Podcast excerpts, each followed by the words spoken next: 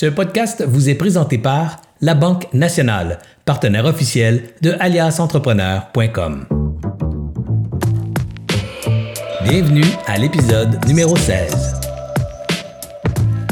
Salut tout le monde, bonsoir. Je viens d'avoir le hockey de, Anthony, mon, mon partner technologique, euh, qui me dit que c'est live maintenant et que ça fonctionne. Puis je viens de le voir apparaître également sur mon Facebook. Donc, yes, on est en ligne.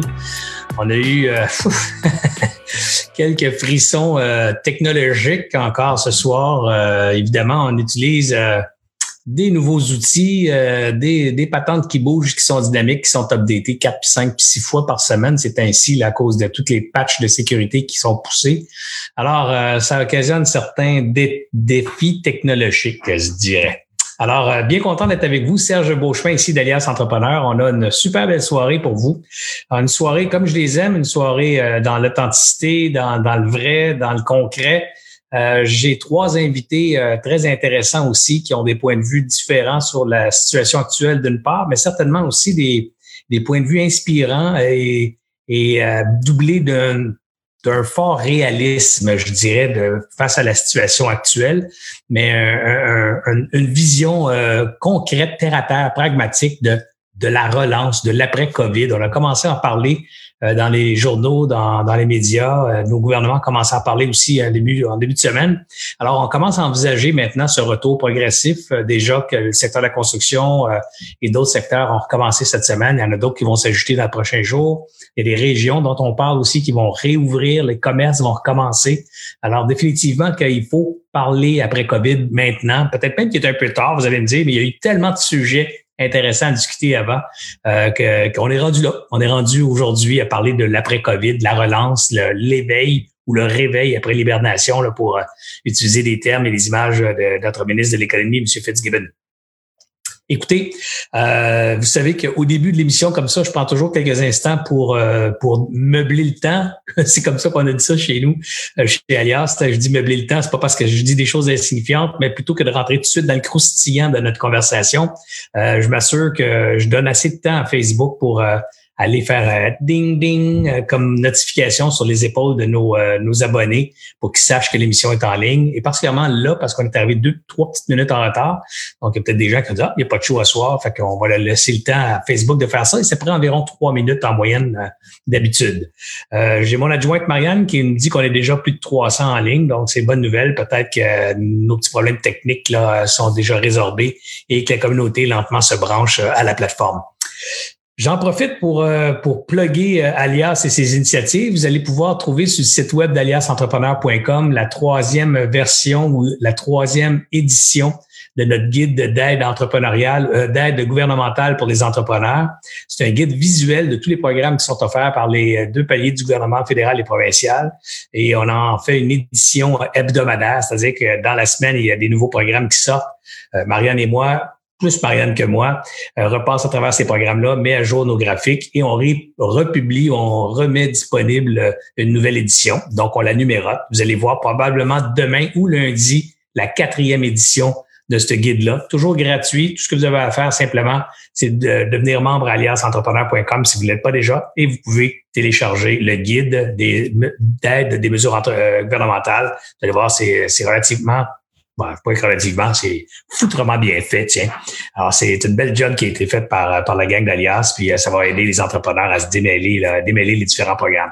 Alors, ça, c'est disponible. Et rapidement, euh, surveillez vos courriels. Ceux qui sont déjà membres d'Alias, vous allez recevoir une invitation demain matin pour une, expérience, euh, une invitation pour une patente pas mal innovante. on est vraiment fiers, puis même bien emballé de mettre ça sur pied. Ça commence demain. Alors, si vous n'êtes pas membre, allez, membre, allez vous mettre membre tout de suite. Vous allez recevoir l'invitation demain matin. Euh, on est déjà quand même plus, près de 31 000 membres sur Alias. Là, fait que, on sera probablement pas 31 000 à cette patente-là, mais certainement quelques dizaines, voire quelques centaines. Et je vous promets que ça risque d'être un événement euh, très spectaculaire, entre guillemets, parce qu'on va utiliser la technologie pour faire quelque chose qui s'est jamais fait. Ceci étant dit, j'ai assez parlé. Je m'en vais tout de suite à, nos invités qui doivent commencer à trouver le temps long parce que les autres sont là depuis euh, 7h15 à faire des petits tests techniques puis à nous voir capoter avec la techno. Alors, euh, je les vois sourire maintenant. Je vous remercie beaucoup, messieurs, euh, de votre, de votre euh, sympathique support. Je m'excuse aussi auprès de la gente féminine ce soir. Vous savez que je fais toujours des efforts pour avoir des femmes dans mon panel et qu'on soit toujours homme-femme. Je donne autant la parole aux, deux sexes. Évidemment, je suis, je suis très pro équité et égalité des hommes et des femmes. Malheureusement, ce soir, dans mes invitations, les gens qui, euh, qui étaient à la tête de ces organisations-là, je dis malheureusement, pas malheureusement, mais malheureusement pour l'événement, ce sont des hommes, donc euh, ce sera une soirée euh, euh, à dominance masculine, mais soyez sans crainte, c'est définitivement pas un geste volontaire d'une part, c'est plus un fruit du hasard. Et il y, aura des soirs, et j'espère qu'il y en aura souvent, des soirs qui seront à dominance féminine. Et je suis convaincu que ces soirs-là, personne ne va me faire remarquer qu'il y avait juste des femmes dans le panel. Alors ce soir, s'il vous plaît, soyez indulgents. Vous savez que vous parlez à un membre du réseau des femmes d'affaires du Québec, un membre du conseil d'administration, définitivement quelqu'un qui est vendu à la cause des femmes et de l'équité des femmes en milieu d'emploi. Sans plus tarder, je vous, euh, euh, invite à écouter euh, notre entretien. Je vais vous présenter mon prochain invité, mon premier invité en fait, Charles Milliard. Charles Milliard est le président de la Fédération des chambres de commerce euh, du Québec. C'est un peu étrange. D'ailleurs, Charles, j'ai demandé l'autorisation de faire un jeu de mots avec son nom, mais Milliard, président de la Chambre de commerce, et en crise actuelle économique. On pourrait peut-être dire il va devoir changer de nom pour s'appeler Charles Million maintenant. Bonsoir, Charles. Est-ce que vous êtes avec nous? Vous avez allumé votre micro? Oui. Oui, alors bonsoir Serge. Merci euh, beaucoup pour euh, pour l'introduction, pour l'invitation aussi. Puis je profite de l'occasion pour te féliciter pour cette série de webinaires-là. Je pense qu'on a beaucoup de, de, discours politiques en ce moment. On a beaucoup de journalistes qui, qui essaient de, de faire des analyses, mais c'est le fun de pouvoir se parler euh, entre entrepreneurs. Je ne suis pas entrepreneur, mais de se parler donc vraiment à l'interne. Alors, je pense que c'est ça mérite d'être souligné. Alors, bravo. Et oui, effectivement, mon nom, euh, il y a seulement à la banque qu'on ne me le fait pas épeler. Alors, euh, c'est la réalité. ben écoute, merci pour ce, ce, ce, sens de l'humour. C'est bien important, je pense, dans une période comme la, comme la nôtre, qu'on traverse, de garder son humour. Charles, tu es président de la Chambre, de la Fédération des chambres de commerce, donc forcément, tu as accès à une vision, je dirais, élargie de la situation donc, la grande majorité des commerces sont membres des chambres de commerce et du coup partagent leurs préoccupations, leurs, besoins, tout ça. Globalement, c'est quoi ton impression de, la position actuelle dans laquelle on se trouve au Québec là, euh, face à la crise, euh, je dirais sanitaire, mais davantage la crise économique qu'on traverse? Ben, c'est une bonne première grosse question. Je, mentionnerai peut-être juste pour ceux qui nous qui nous écoutent, la fédération, c'est une bébite à deux pattes. Hein. Donc, on est à la fois une fédération de chambres de commerce, donc il y a 130 chambres de commerce du Québec qui sont affiliées chez nous, et on a 1100 membres corporatifs. Donc, on est à la fois une chambre de commerce provinciale et une fédération de chambres. Ceci étant dit, tu as raison de dire qu'on est euh, on est un peu dans le cœur de la tempête, je te dirais, puis je personnellement, je le vois comme un privilège, même si la situation est pas évidente, parce que comme on couvre à, la fois toutes les régions administratives et tous les secteurs d'activité, ben, on est impliqué dans un paquet de discussions ou de décisions euh, qui euh, intéressent probablement les, centaines de personnes qui sont avec nous euh, ce soir. Et j'ai l'impression des fois, sans vouloir faire d'infopub associative, que les associations économiques démontrent leur pertinence comme jamais. C'est la même chose pour Stéphane au CQCD, pour l'Association des restaurateurs du Québec, pour plein d'autres. Euh, on est écouté par les gouvernements, on, est on, conseille les gouvernements et ce qu'on qu'on mentionne a de l'impact. Alors, je pense entre autres à la question des subventions salariales, à un paquet de programmes qui a été annoncé par Québec. Je vois des commentaires d'organisations comme nous dans les décisions qui ont été prises. Fait que je pense que c'est important de se rappeler que ces associations-là, dans un contexte comme celui-là, sont plus pertinentes que, que jamais. Ceci étant dit, au niveau de la situation, euh, j'ai certainement pas l'intention d'être jovialiste ce soir. Je pense qu'il faut reconnaître qu'on est encore dans le, dans le gros nœud de la crise. Je regardais euh, récemment un sondage il y a quelques jours de la BDC, la Banque de développement du Canada, qui disait que il spinait ça comme une bonne nouvelle, que maintenant seulement quatre entrepreneurs sur cinq sont encore très inquiets. Alors bon, écoutez, euh, oui, c'est en baisse parce que c'était à 95% au début de la crise, mais c'est encore quatre personnes sur cinq qui sont avec nous ce soir qui en ont jusque-là, qui ont des difficultés à se démêler dans les programmes, à gérer les liquidités et à entrevoir l'avenir euh, avec euh, avec réalisme et avec avec joie, c'est pas évident. Puis à motiver les employés parce que les entrepreneurs, oui, sont des êtres humains et des êtres économiques, mais sont aussi supposément des des, des, chefs de parade aussi qui doivent donner le tempo. Puis là, en ce moment, ben, c'est plutôt difficile. Euh, ceci étant dit, je pense que les dernières, les dernières annonces, les dernières présences, pardon, du, premier ministre Legault euh, ont vraiment montré des signes positifs. Donc, on entend de plus en plus l'empressement du premier ministre, du ministre Fitzgibbon aussi, à rouvrir l'économie. Et euh, tu l'as dit tantôt, je pense que ça va se faire de, de façon en, trois de trois façons, si tu veux. Donc, on va avoir un déconfinement territorial, sectoriel, puis je pense générationnel aussi. On, le mentionne très peu, là, mais on, on a encore mentionné aujourd'hui que 95% des décès euh, sont des gens de 60 ans et plus. Alors, on ne faudrait pas se surprendre qu'il y ait euh, certains commerces ou certains endroits publics qui soient accessibles, mais à des gens de différents âges. Alors, ça, c'est quelque chose à laquelle on n'avait pas nécessairement donné beaucoup d'attention avant. Mais euh, globalement, on va s'en aller vers un déconfinement, je pense, avec des annonces dès la semaine prochaine ça risque, ça risque d'être un petit peu particulier socialement à vivre. Ça, là, ce que ce que je pense deviner dans tes propos, Charles, c'est qu'on pourrait voir euh, des commerces qui pourraient dire 65 ans et moins, genre. Et c'est pas du tout ce que je souhaite, là, je tiens à le préciser, mais je, je, je, vois. pas, mais ce que je veux dire, c'est que ça risque d'être ça comme réalité aussi, là. Ben, on regarde le discours, puis là, on nous parle de plus en plus à des nouveaux mots-clés qui apparaissent, immunité naturelle, immunité collective. Si tout le monde sort en même temps au mois de septembre, ça va être la catastrophe.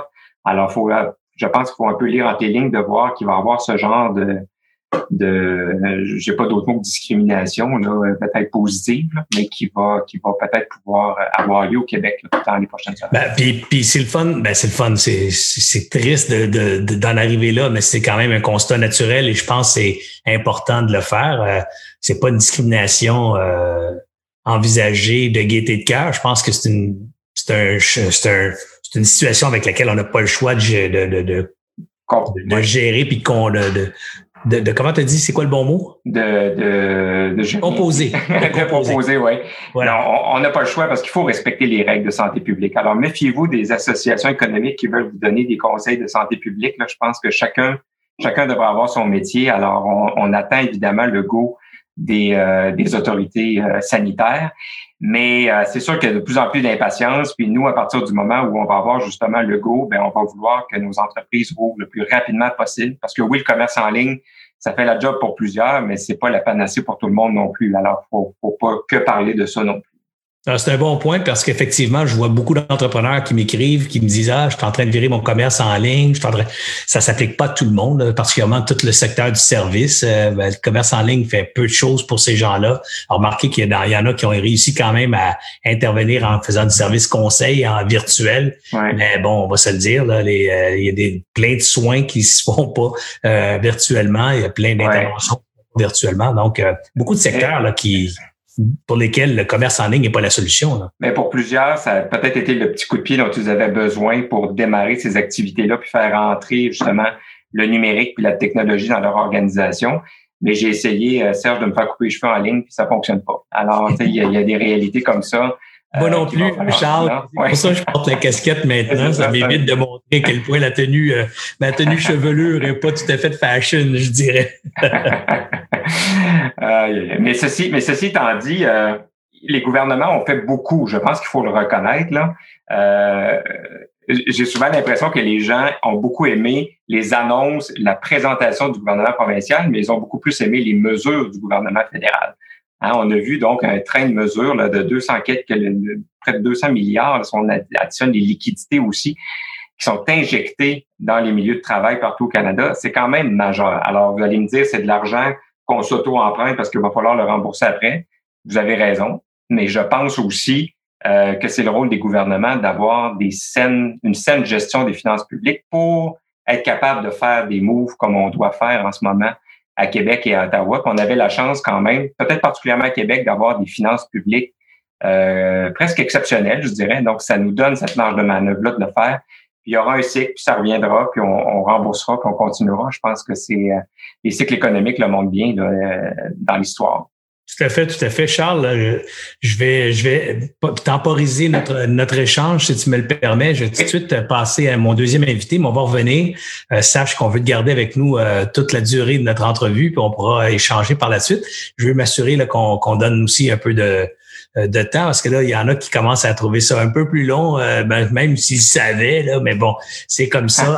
je m'en vais tout de suite à mon deuxième invité, Stéphane Drouin. Stéphane est d'abord un ami personnel. Stéphane, on s'est connu dans le passé. Il était un conseiller du, de, de, de, de, la Dragonne elle-même au Dragon. Stéphane l'accompagnait dans ses deals. Il venait aux enregistrements. C'est là qu'on on s'est liés d'amitié et on a travaillé sur plein d'autres projets ensemble, dont Alias Entrepreneur, où Stéphane euh, est venu nous aider, nous donner un coup de main dans la création de contenu. Euh, en tout cas, toujours est-il que c'est un gars que j'apprécie beaucoup. Et, euh, et ce soir, ben, en fait, en fait, cette semaine, j'ai pensé l'inviter avec ce panel aujourd'hui pour avoir une vision, je dirais, de différents angles sur la situation. Et Stéphane est président du conseil euh, Conseil québécois du commerce de détail. Alors, je trouvais qu'il y avait définitivement un, point de vue qui touche beaucoup de blessés par la crise sanitaire et la crise économique qu'on traverse. Alors, euh, bonsoir Stéphane, sans plus tarder. bonsoir Stéphane, comment tu vas mon chum? Hey, salut Serge, ça va super bien, merci. Euh, c'est fini une grosse journée comme probablement beaucoup d'entre vous. En tout cas, Charles travaille comme moi en représentation, en support aux membres, en support au secteur. Ça fait des journées bien remplies.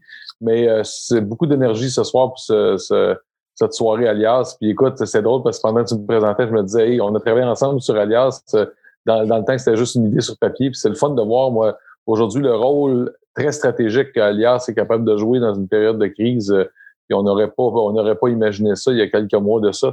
Fait que, bravo, ça prend, ça prend tout son sens. Puis la pérennité d'Alias aussi dans son rôle stratégique dans le développement de la relance et de la reprise va être aussi très important. Fait que vraiment, c'est le fun de voir ça. Ben, écoute, merci beaucoup. Euh, en passant, j'ai pas payé personne, puis j'ai pas demandé personne de dire ces belles choses euh, à l'égard d'Alias, alors ça me touche davantage.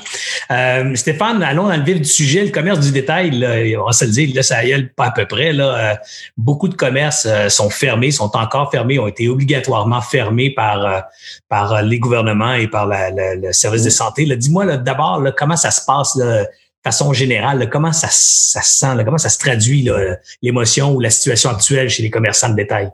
Mais écoute, comme euh, comme euh, la restauration et le commerce de détail sont probablement les deux des plus grandes victimes de, du COVID-19 en termes économiques, le commerce de détail est le plus gros secteur en termes d'emploi privé au Québec. Donc, euh, et là présentement, on est on est en bon français presque shutdown. Donc, les commerces essentiels qui ont continué de fonctionner. Euh, mais la, la, grande majorité des commerces non essentiels là, qui sont qui sont malheureusement fermés, c'est vraiment euh, un cataclysme pour tous ces gens-là. Et autant les grandes chaînes que les petits euh, commerçants indépendants. Dans les deux cas, c'est juste que les dommages sont des proportions différentes, mais mais ils vivent, ils vivent toutes les mêmes choses et beaucoup de on a beaucoup de, de stress, beaucoup d'anxiété. Et tantôt, Charles parlait d'impatience, ou c'est toi qui parlais d'impatience ou Charles, mais il y a une grande impatience là, qui, qui est en train de se placer là, de, de rouvrir puis de, voir des clients. Stéphane, on me parle souvent de, de l'iniquité, puis là, je saute dans le sujet. Je t'avais prévenu qu'on se dit toutes les vraies affaires chez Alias, puis on se parle entre adultes euh, respectueux, mais pas de mensonges, pas de bullshit. Alors, il y a un sujet qui est chaud dans le commerce du détail, c'est l'injustice que certaines grandes chaînes ont le droit d'ouvrir, puis d'autres ont pas le droit, puis que les petits magasins souffrent, puis que les gros euh, vivent encore. Comment ça se passe dans ton milieu là? Parce que toi, tu es, entends ces, ces complaintes-là, puis ces plaintes-là tous les jours là. Comment ça se passe Puis euh, qu'est-ce que tu penses de ça? Est-ce que tu peux me parler de comment tu ah, euh, Comme tu dis, no bullshit. c'est certain que je les entends, puis je les comprends très bien. Je suis commerçant moi-même, investisseur dans quelques commerces, fait que je, je, sais exactement ce que ça représente. c'est une situation qui est qui est à la fois déplorable et à la fois euh, compréhensible. Parce que faut se remettre dans le contexte de la crise. Lorsque la crise est arrivée, c'est avant tout, puis Charles pourra témoigner de ça aussi, quand on parle aux gens du gouvernement, au MEI, au ministère de l'Emploi et tout ça, c'est la santé publique qui a les deux mains sur le volant et sur le break aussi, le pied sur le break. Et toutes les décisions passent par la santé publique. Donc, depuis le début, quand est arrivée l'histoire de fermeture des commerces, donc, un, ils ne pouvaient pas tout fermer les commerces. Deux, ils se sont dit, bon, quels sont les commerces qui sont essentiels? Et comment on assure à travers ça aussi de, de garder une certaine paix, paix publique à travers ça pour pas créer non plus de, de, de situations euh, de frustration encore plus grande des clients. Et ouais, pas, de, pas de situation chaotique qui pourrait ultimement troubler la paix sociale. Exactement, ça fait partie des actes de, violence ou des paniques là, qui auraient pu s'installer. Donc, c'est certain que au début, euh, les, les, commerçants qui sont ouverts, entre autres les, les grandes surfaces, euh, Costco, Walmart, les quincailleries, euh, ils ont eu un avantage concurrentiel euh, certain par rapport aux concurrents qui sont fermés, puis c'est très, très déplorable. Euh, puis le gouvernement en est très conscient depuis le début. Il y a deux choses que, que je relativise en, partant. J'ai vu des chiffres de vente de, de, de grands détaillants dernièrement, et je dirais que 85-90% de leur panier, c'est du alimentaire. Donc, les catégories non essentielles sont pas pour l'instant des, des, grands facteurs de vente on a dû nous faire de la représentation auprès des quincailleries, des grandes chaînes à plusieurs reprises au début pour leur dire là, là vous avez un avantage, calmez-vous, euh, n'en abusez pas. Parce que euh, on voulait pas voir de promotion circulaire. Euh, de, J'ai vu une chaîne de quincaillerie à un moment donné annoncer toutes les kits d'ouverture de piscine. Elle a pris le téléphone, j'ai appelé le président, j'ai dit écoutez, là, je pense que là, faudrait pas non plus mettre de l'huile sur, le feu. Et les détaillants se sont responsabilisés là-dedans. Donc, le gouvernement n'a pas voulu fermer l'accès aux sections. Puis, encore là, ça revient un peu à une notion de pain public. Euh, madame, euh, madame a besoin de, de, de, de, bottes de pluie pour sa petite fille qui, euh, malheureusement, a grandi durant l'hiver. Puis là, elle veut sortir puis jouer dehors, puis elle n'a plus de bottes de pluie. Puis là, elle se ramasse chez Walmart puis pour acheter de la bouffe. Mais là, à un moment donné, si elle n'a pas accès, il y a plein d'éléments là-dedans qui sont qui sont qu'il faut gérer en même temps. Dans ce contexte-là, il n'y a pas de décision parfaite. Fait donc, là, par contre, c'est le temps. Et c'est ce qu'on a dit au gouvernement, nous autres, depuis euh, quelques semaines. On a travaillé sur le dossier des centres de jardin, travaillé sur le dossier des piscines, euh, des commerces de pneus avec euh, la corporation des concessionnaires, pour dire, là, il y a des fenêtres de saison qui s'ouvrent. Et là, tout ce qui est le commerce saisonnier, là, là ça presse. Donc, le gouvernement a pris ça beaucoup en considération dans les dernières semaines. Ouais. Puis Stéphane, je trouve que tu touches à un point drôlement important qu'il faut souligner peut-être ce soir pour les, les 751 personnes là, que j'ai eues tantôt qui étaient en ligne qui nous écoutent. Là, mais cette crise-là, elle est injuste. à la base, elle est injuste. C'est pas une crise qui a qui est arrivée planifiée par quelqu'un, un groupe ou une organisation qui a dit ça va justement toucher cette gang-là pour telle ou telle raison. Non, non, non, c'est à la base fondamentalement injuste. On est tous touchés injustement. Alors forcément, quand on tente de, de réagir socialement pour assurer la distribution alimentaire, la paix sociale et tout ça, ben, il y a des décisions qui sont prises qui vont entre guillemets favoriser un groupe au détriment d'un autre groupe, mais c'est pas c'est pas la motivation, c'est d'abord la sécurité, la paix sociale, la distribution, puis bon ben dans ce cas-là, forcément, il y a des contraintes avec lesquelles on est obligé euh, de dealer, puis bon ben il y en a qui euh, il y en a qui vont l'avoir difficilement plus euh, plus période plus difficile à traverser que d'autres, mais bon, euh, la, la, condition est que c'est ça quand même. Tu sais, si on avait gardé, euh, je sais pas, tous les commerces ouverts, on aurait probablement un impact pandémique euh, multiplié par trois, par dix, qui sait là, dans, laquelle, dans quelle situation on se trouverait actuellement. Là. Puis, puis Serge, tu as totalement raison. Puis de l'autre côté, moi, ce que je dis beaucoup aux détaillants, parce que je suis en contact continu avec des détaillants à longueur de journée, puis ce que je leur dis lorsqu'ils qui m'amène ça. Puis je suis très conscient de la problématique, mais je leur dis, aujourd'hui, on peut rien changer. Nous, on travaille avec le gouvernement, le gouvernement travaille avec la santé publique.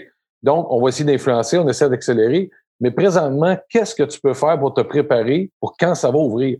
Euh, je, parlais avec les gens du groupe Parc Avenue, concessionnaire automobile aujourd'hui, qui me disaient, ils disent, nous autres, on l'a su trois jours d'avance. Il dit une chance qu'on était prêt. Une chance que nos protocoles étaient établis. Parce que sinon, on n'aurait jamais été capable d'ouvrir à temps. Puis, la responsabilité des détaillants, des commerçants, que tu sois un petit ou un grand aujourd'hui, c'est de te préparer pour être prêt quand ça va ouvrir. Donc, mets-toi en avant de la parade tout de suite. Puis c'est la meilleure façon d'agir présentement parce que, comme disait Charles tantôt, ça s'en vient. Là. Ouais, Stéphane, on va revenir sur qu'est-ce qu'on doit faire justement pour être prêt dans ton point de vue à toi de commerce de détail. J'aimerais sauter à notre prochain invité, euh, un autre, un autre bonhomme que j'aime beaucoup. Je ne peux pas le qualifier d'amis personnel, on se voit pas sur une base personnelle, mais on s'est vu et croisé souvent professionnellement. Jean toujours dit oui à chaque fois que je l'ai appelé pour euh, un, coaching, je l'ai appelé pour des événements, il était là, je l'ai appelé pour des entrevues vidéo pour Alias, il nous a donné une super entrevue généreuse que je vous invite d'ailleurs à aller voir dans la section entrevue sur aliasentrepreneur.com. Bref, Jean Bédard, je le considère comme un ami, même si on se fréquente pas sur une base personnelle. Jean, bonsoir, bienvenue d'être là, mon ami. Je suis vraiment content que tu sois là. Jean Bédard. Bonsoir, Serge. Euh, Jean, tu es le président du groupe euh, Sport Scène euh, qui détient évidemment beaucoup de restaurants, dont un qu'on aime beaucoup au Québec, qui est La Cage, ou anciennement La Cage au Sport, qu'on appelle plus familièrement La Cage maintenant. Jean, peux-tu peut-être nous dresser un petit portrait de l'entreprise d'une part, puis surtout de répondre à la même question que j'ai posée à nos collègues tantôt, là, comment ça se passe dans le secteur de la restauration, là, crûment, ben, vraiment, ah. aujourd'hui? En fait, je peux donner un portrait de ce qui était le 12 mars, euh, mon entreprise. On s'en allait sur notre meilleure année euh, de, de, de l'histoire. Ça fait 35 ans que ça existe euh, au Québec. à peu près une cinquantaine d'établissements, principalement des cages. Mais évidemment, on a été frappé, comme tout le monde, le 12 mars par cette, cette crise-là. Et aujourd'hui, je suis passé de 3200 employés que, que j'avais au 12 mars avec une cinquantaine d'établissements à, à peu près une centaine d'employés aujourd'hui, 15 euh, établissements ouverts euh, euh, de façon très très limitée là, avec du take-out et de la livraison. donc, c'est ça. On est on est dans cette situation-là comme comme tout le monde. puis depuis le début, en fait, quand c'est arrivé, j'étais à Paul Arcan, je pense le quatrième jour après le 16 mars le 17 mars, j'étais en entrevue. Puis j'avais dit à Paul euh, que ça serait plus jamais pareil. Puis le monde m'appelait et disait Jean, pourquoi tu dis ça? Ben, tu vas voir que les comportements des consommateurs vont changer beaucoup. Là, je pense que les gens réalisent que ce qu'il y avait avant est plus vrai. Puis maintenant, bon, on doit vivre avec une nouvelle réalité, malheureusement. Ouais, puis on appelle, on appelle ça souvent, on entend le mot en anglais, le, new normal. En français, c'est probablement cette nouvelle normalité qu'on va utiliser comme, comme expression. Mais définitivement, Jean, euh, moi, je suis tellement d'accord avec ce que tu viens de dire comme dernière image. Le monde sera plus jamais pareil parce que même quand on va trouver le vaccin, même quand on va trouver la médication pour apaiser les douleurs des, des, gens atteints, il reste qu'on va avoir créé une sorte de, de, conscience maintenant qui fait que ce fameux, cette fameuse pandémie qu'on a parlé dans les science-fiction des dernières années, là, on l'a vécu. Là. Alors forcément, il va toujours rester cette doute maintenant que quand je voyage, il faut que je me protège un ben peu. On rira plus des Asiatiques qui portaient des, euh, des masques parce ben qu'on va tout emporter nous autres aussi maintenant en voyage. Ben en fait, je fais, je fais toujours la comparaison avec ce qui est arrivé en, septembre 2001 avec euh, tout ce qui est arrivé au World Trade Center le voyager n'a plus jamais été pareil. sais, ce qui aurait dit dans ce temps-là qu'il fallait passer une zone de sécurité avant d'aller voir un match du Canadien? Euh, donc, c'est quelque chose comme ça qui nous attend dans notre expérience client future, autant dans la restauration euh, qu'au détail. Je pense que le consommateur sera plus jamais aussi euh, va, être, va être très, très prudent euh, par rapport à ce risque-là, peut-être que même si on trouve un virus, ben, on n'est pas à l'abri d'un nouveau COVID qui peut arriver. Euh, donc, il va falloir apprendre, je pense, à vivre avec ce genre de, de, de, de, de, de peur que les gens vont avoir, puis s'adapter parce que ça, c'est ça, ça sera plus jamais pareil. Il, y a, une autre petite voix dans ma tête qui me dit aussi, on a tendance à empirer euh, les changements qui s'annoncent. Souvent, on les, on les voit vite, rapide maintenant, puis d'un coup, après quoi, on se dit, ah, finalement, tu sais, ça n'a pas été aussi pire que je pensais, puis euh, ça n'a pas duré autant de temps que je pensais. Tu vois-tu des fois euh, ce new normal euh, ou cette nouvelle normalité revenir à une ancienne normalité dans, mettons, 7-8 ans d'ici, quand ça sera fini, 7-8 ans passés, est-ce que tu penses qu'on va revenir à des modes de, de proximité dans la restauration, dans les hôtels, dans dans notre vie quotidienne, dans le transport en commun, ou tu penses qu'on va garder une certaine méfiance? Ben moi, je, pense qu'en fait, ce que ça fait en ce moment, tout ça, il y a beaucoup de choses qui étaient en train de changer chez le consommateur, sur la façon qu'il était pour consommer. Tu sais, la consommation à domicile, nous, on le voyait arriver.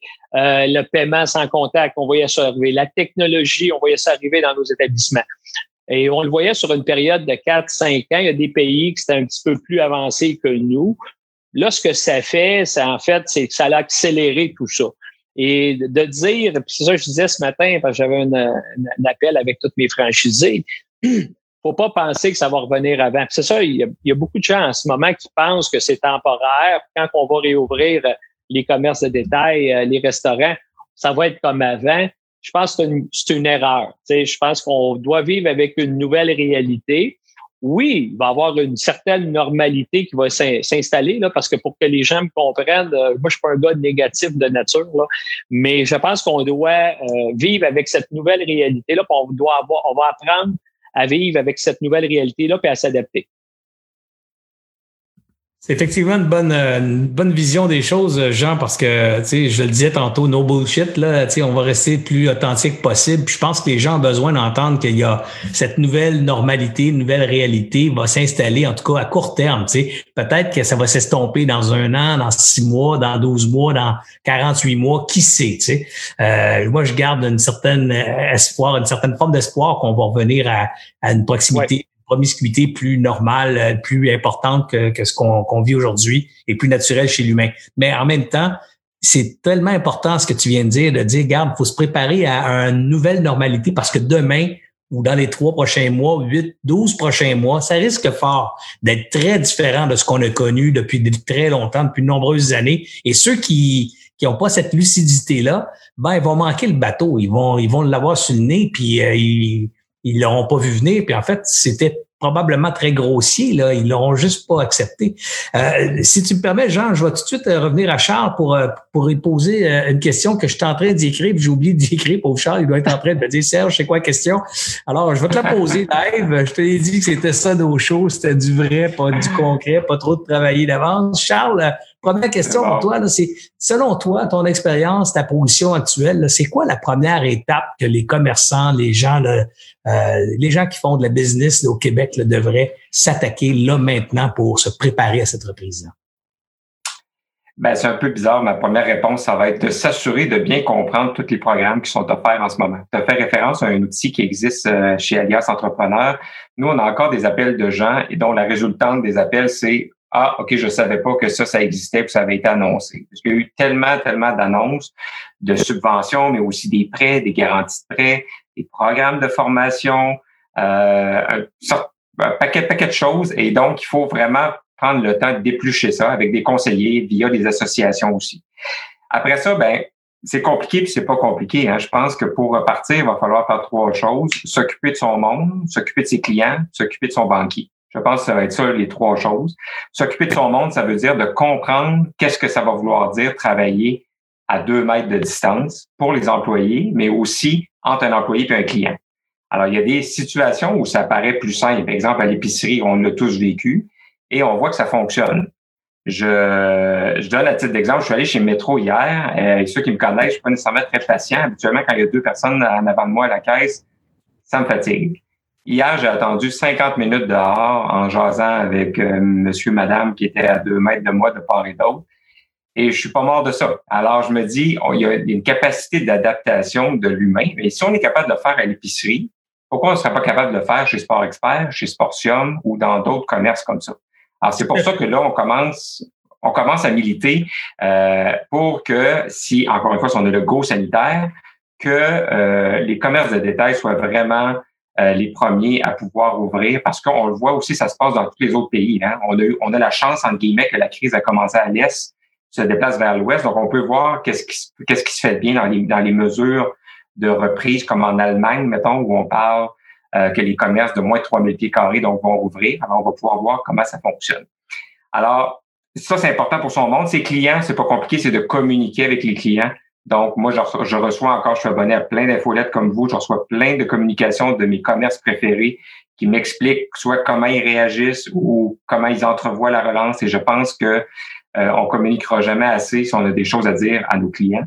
Puis s'occuper de ses banquiers, ça veut dire qu'il faut évidemment revoir drastiquement, je pense, euh, son budget, ses liquidités, mais aussi convaincre le banquier ou l'institution financière plus largement d'embarquer dans le projet de relance de l'organisation. Puis des fois, ça veut dire de repenser son modèle d'affaires.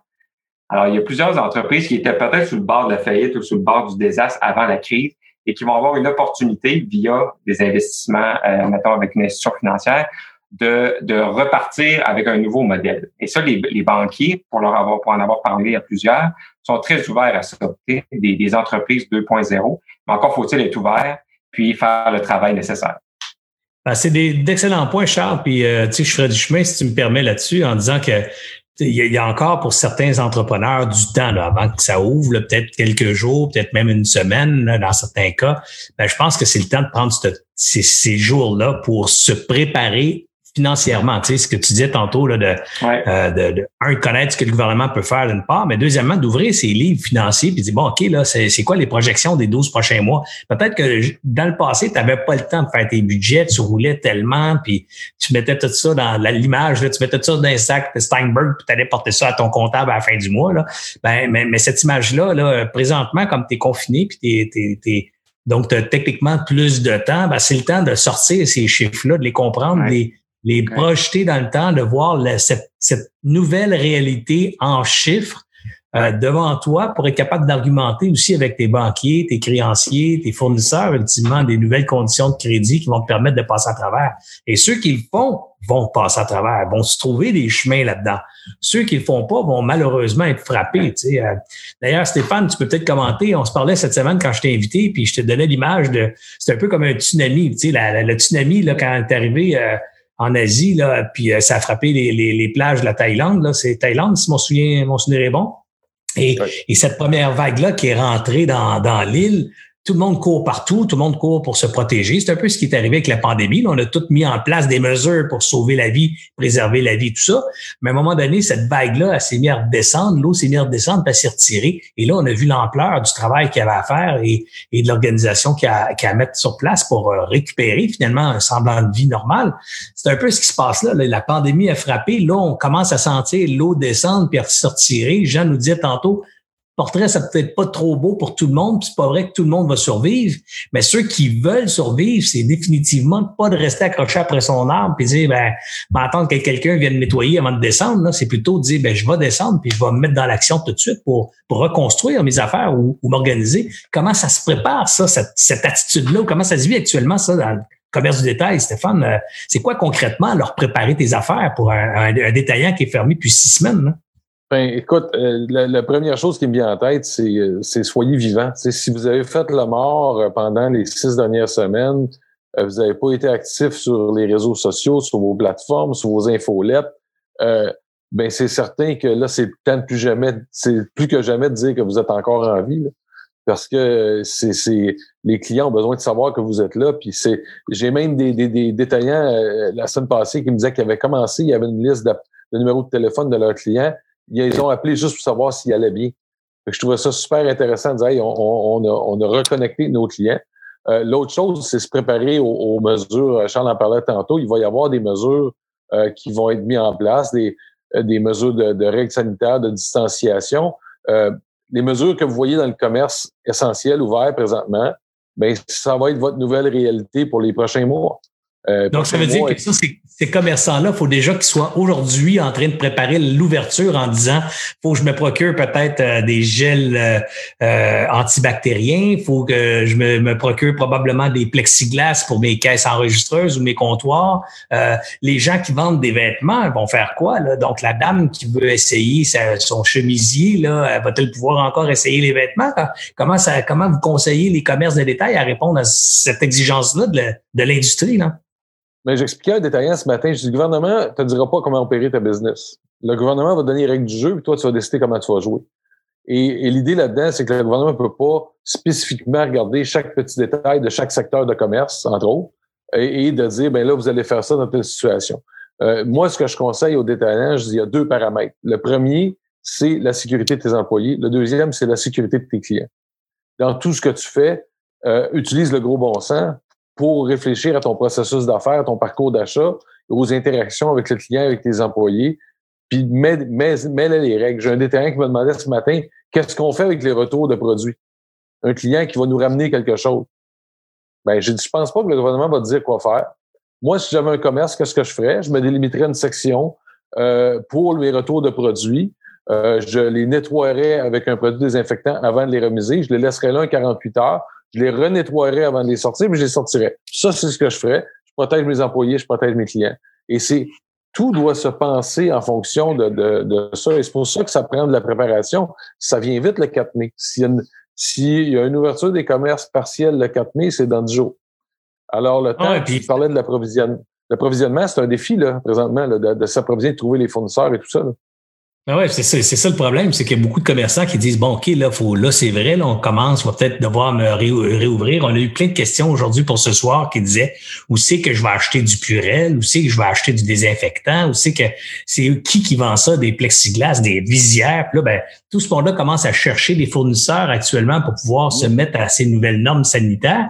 Puis euh, je dirais que c'est pas nécessairement évident de trouver des fournisseurs parce que ben, ces fournisseurs-là sont en train de fournir euh, les, les centres hospitaliers les, euh, les et autres services importants de, la préservation de la santé. Donc, c'est définitivement un secteur qui, qui sera pas un secteur, mais un, un, problème à régler important pour des commerçants qui ont qui ont pas déjà pris action, mais définitivement un problème qui va être très important pour ceux qui vont entendre le 4 mai pour le régler. Ah, c'est incroyable. Euh, Jean, toi, dans la restauration, est-ce que tu penses voir arriver des visières pour les serveurs et, les gens qui vont servir les clients? Comment, comment tu... Ben, en fait, nous, euh, évidemment, je veux dire, on essaie de voir ce qui se fait à l'extérieur. Moi, je, suis un gars qui dit, on part d'une page blanche, évidemment. Euh, j'ai un ami qui est en Australie dans la restauration, j'en ai un en Suède, tout ça. J'essaie d'anticiper un petit peu les mesures parce que je pense qu'ils sont pas tous établis. Et, comme j'ai dit, nous, on est déjà prêt à un certain parcours client compte tenu de ce qu'on connaît des normes de distanciation, euh, d'hygiène et tout ça, euh, qu'on a qu'on a pré-préparé, si on veut, parce qu'on n'a pas encore évidemment de, de, de, mesures. Mais moi, ce qui est important en plus de ça, c'est que, comme je disais à mon monde, je veux pas que les gens qui viennent à la cage aient l'impression qu'ils rentrent à l'hôpital ils viennent pour manger, puis ils viennent pour se changer les idées dans un environnement sécuritaire, mais différent de ce qu'ils ont à la maison. Donc, nous, on a déjà établi ce qu'on pense que ressemblerait la cage du retour, c'est-à-dire parce qu'il y a comme, je pense, des phases différentes. Il y a le retour où là, on va probablement arriver avec euh, des capacités réduites, des normes de distanciation, beaucoup plus euh, contraignantes. Et évidemment, à un moment donné, ça va nous amener vers quelque chose d'un petit peu plus euh, régulier. Euh, mais je ne vois pas de masque, je, pense, de, de, protection de visière et, tout ça, parce que je pense que si on fait ça, ça va tout simplement être un frein supplémentaire à l'achalandage. Je pense pas qu'on rend service à personne. C'est-à-dire que les gens, tant qu'à ouvrir comme ça, t'es mieux de pas ouvrir parce que je pense que ça va faire peur aux gens mais on, on, on, essaie de comprendre ce qui se passe. demain, en France, ils déposent, euh, l'association euh, des restaurateurs là-bas dépose des recommandations. Je viens de recevoir ceux qui, euh, qui ont été faites en Colombie-Britannique pour justement s'assurer de la distanciation. on a déjà, nous autres, un scénario où on a deux mètres de distance, une table sur deux qui est pas occupée. comment qu'on va faire le service? Le service probablement va être beaucoup différent à court terme avant, ben, on avait un serveur qui venait, euh, bonjour, ça va bien, tout ça. Ben, on va limiter ces interactions-là. On va probablement se servir un peu plus de la technologie, c'est-à-dire pour la commande et la remise des repas également. Donc, on a une réflexion qui est faite. Il va falloir challenger ça, évidemment, avec euh, l'ensemble de l'industrie. Mais il va falloir s'adapter parce que je pense qu'il va y avoir l'après-COVID euh, au début, puis vers un, déconfinement graduel. Et on était, je pense qu'en fait, on, serait prêts, nous autres, à tester des choses. Euh, si tu parfait à 100% on le sait pas. Mais au moins, on essaie d'anticiper parce qu'en ce moment, tout le monde est un petit peu dans le néant. Puis, puis je suis un peu, je rejoins un petit peu ce que Stéphane disait, c'est que, tu sais, je, pense qu'il faut que tu sois proactif. Faut pas que tu te mettre sur pause puis t'attendre que le gouvernement puis tout le monde va te dire tout quoi faire. Là, parce que je pense pas qu'on pense, faut pas penser que les gens au gouvernement, c'est des spécialistes de toutes les industries. Ils ont besoin de notre input, ils ont besoin de nos recommandations. Mais moi, c'est dans cette optique-là que je me suis mis, me suis mis à, proposer des choses, proposer des solutions pour sécuriser nos clients, sécuriser nos employés, puis sécuriser évidemment la santé publique. C'est le fun, Jean, aussi de t'entendre parler, puis j'espère qu'il y a de plusieurs centaines de personnes qui vont pouvoir l'écouter encore et encore dans les prochains jours. Mais tu sais, des fois, on a cette image des PDG de grandes compagnies, des gens au-dessus de tout, puis euh, différents de la, la moyenne des ours, puis tu sais, on les voit quasiment comme des, des extraterrestres, puis je t'écoute parler, puis c'est tellement plein de bon sens ton affaire, puis, puis quelque part, j'ai juste envie de te féliciter aussi de rester branché, tu sais, tu me dis tantôt, euh, j'ai reçu des trucs de la Colombie-Britannique, je regarde ce qui se passe en Allemagne et tout ça, mais ça, Jean, c'est une caractéristique qui est disponible à tous les restaurateurs, à tous les gens d'affaires du Québec peuvent rester branchés avec leur environnement, c'est pas de, c'est pas l'adage d'un président de, d'une grosse compagnie, ça, alors bravo d'être, euh, d'être juste quitter puis démontrer qu'en fait, euh, euh, une petite entreprise, grande entreprise, c'est la même affaire. C'est des principes de base. Puis euh, dans le cas d'une grande entreprise, tu n'as pas le choix de les appliquer, sinon tu crèves. Mais ces principes-là s'appliquent aussi aux plus petits entrepreneurs. Charles, j'aimerais ça te poser une question. J'ai souvent des gens qui parlent du retour au travail, puis ont une crainte avec leurs employés en se disant comment je vais, je vais donner le goût à mes employés qui gagnent actuellement 2000 sur le PCU. Là, comment je peux les, les motiver à revenir au travail? Je connais la réponse, mais j'aimerais voir comment euh, comment le, président de la Fédération des chambres de commerce articule cette question-là? Tu peut-être pas dans la liste, mais elle vient de me popper dans la tête. Oui, ben, je serais curieux d'avoir ta réponse à toi aussi, parce que la réponse n'est pas nécessairement toujours évidente. Ça dépend des secteurs d'activité, mais il faut se rappeler que la prestation va être quand même très temporaire hein, à partir du moment où la relance va être, va être activée. Euh, il y, a fort à penser que ça ne durera pas très, très longtemps. Il y a, il y a des mesures au, au provincial qui ont permis d'éponger aussi les écarts qu'il y avait entre la prestation et certains, certains salaires qui étaient plus bas dans la société. Mais globalement, je pense que euh, les employeurs vont avoir une job de séduction aussi à faire quand même pour favoriser le retour au travail. Mais avec le taux de chômage qu'on a en ce moment, je pense pas que ça va être très difficile pour les employeurs de trouver des gens si jamais il y a des gens qui qui veulent pas euh, qui veulent pas retourner à l'emploi. Je sais pas ce que tu en ben, ben, penses. Oui, oui, oui. Ben, je suis tout à fait d'accord avec ce que tu dis. Puis euh, je pourrais peut-être même renchérir qu'il existe une, euh, une, euh, une arme, entre guillemets, c'est pas une arme, là, mais une, une, situation ou une condition très particulière qu'il faut bien comprendre quand on est employeur avec la PCU, c'est que la PCU, c'est comme le chômage. Donc, techniquement, c'est une prestation d'urgence donnée aux gens qui sont techniquement affectés par le COVID.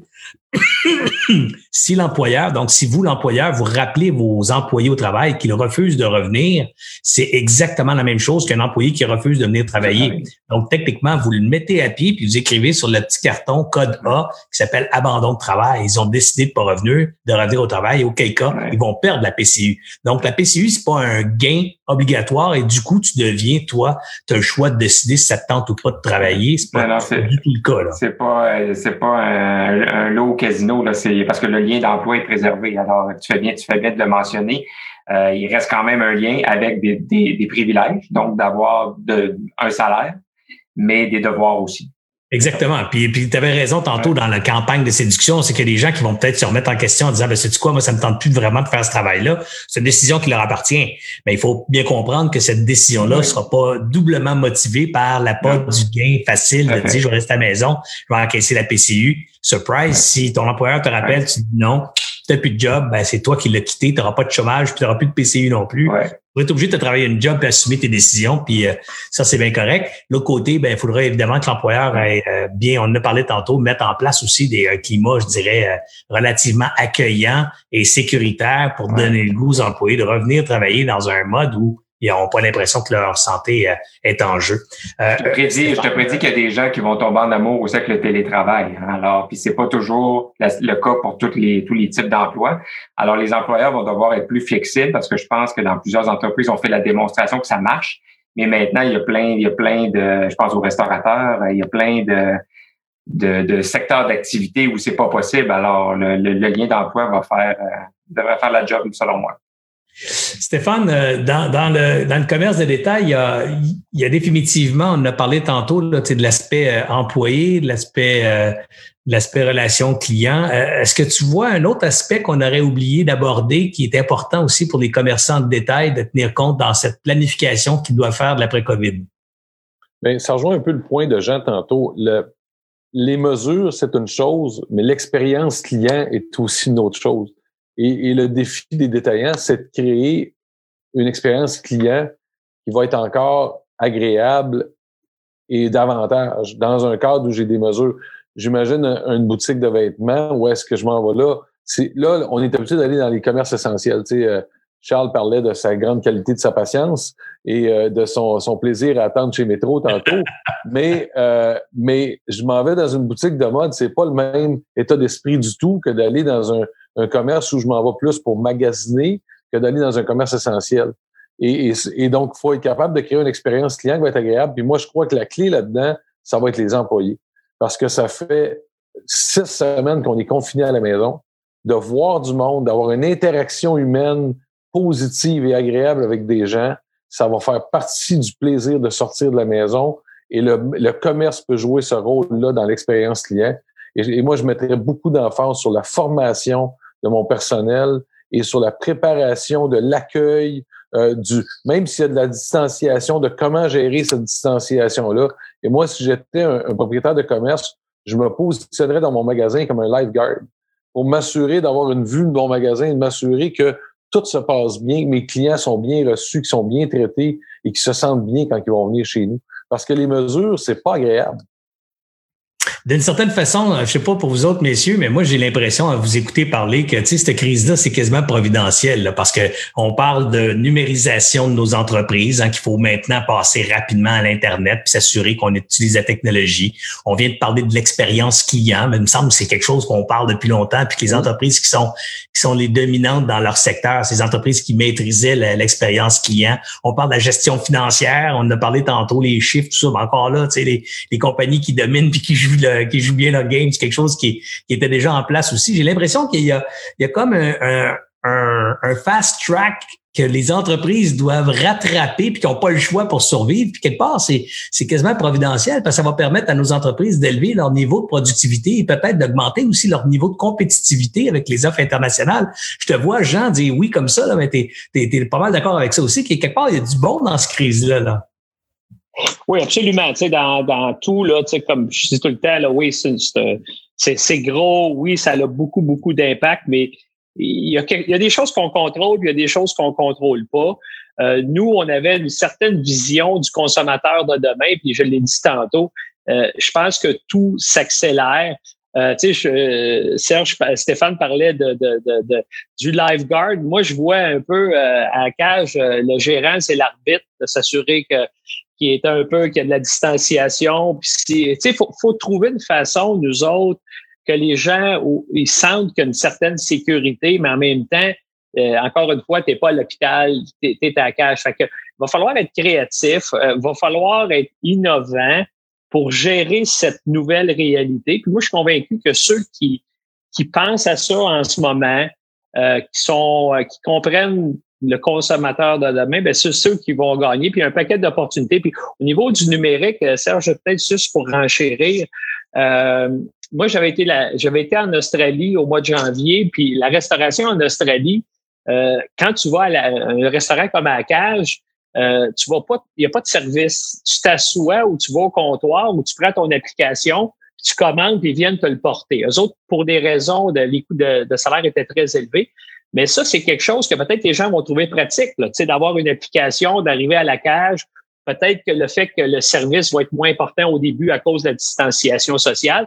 Mais il y a des applications qui existent, qui sont faites au Québec en ce moment, qu'on est en train de regarder, puis qu'on va probablement utiliser beaucoup plus et beaucoup plus rapidement qu'on aurait pensé. Euh, en fait, on avait commencé à regarder ça, puis ça devient une solution en ce moment. Fait que oui, il y a un paquet de problèmes qui sont relatifs à cette crise-là, puis c'est très triste pour tout le monde, mais en même temps, il y a des solutions qui sont souvent proches de nous, puis qui vont être des solutions permanentes. C'est-à-dire que ça va être quelque chose qui va rester, les gens vont être habitués de commander.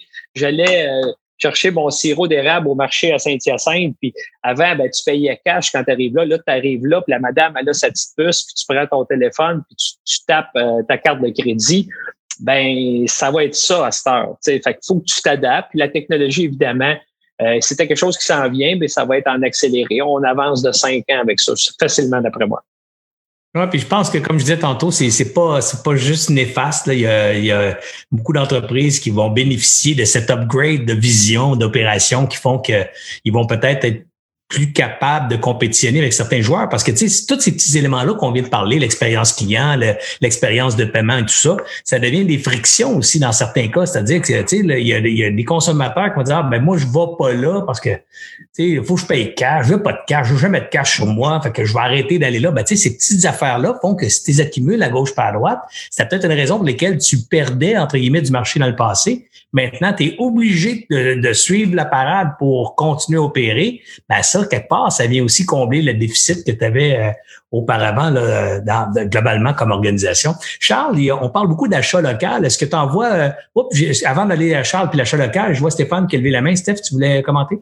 Ben, je voulais juste dire que moi, je crois que dans le lot des détaillants qui vont, qui vont gagner, c'est ceux qui vont être attentifs à ces petits détails-là, qui vont se mettre en avant de la parade. Et moi, je crois vraiment que ceux qui vont autant d'innovation technologique que tout dans, dans, la réflexion sur le parcours client. Puis euh, ça ça prendra pas grand-chose pour se différencier dans le contexte actuel. Et ceux qui vont le faire vont prendre beaucoup d'avance, puis ils vont être, ils vont devenir des références pour les clients, ils vont se faire référer par. Euh, moi, je crois beaucoup à ça dans ce qui s'en vient. Charles, tu voulais commenter également? Ben, je trouve que la façon que Stéphane le dit, c'est exactement ça. Je pense que les entreprises qui vont laisser des traces, qui ont compris que quelque chose s'est passé et que qu'ils ont modifié leur façon de faire, vont vraiment sortir gagnants de ça. Et l'exemple d'acheter du sirop d'érable avec une puce, je veux dire, c'est un exemple qui est tellement parlant parce que personne ne s'attend à ça. Euh, mais maintenant, ça va être ça la nouvelle réalité. Ces entreprises-là vont, vont être récompensées d'après moi.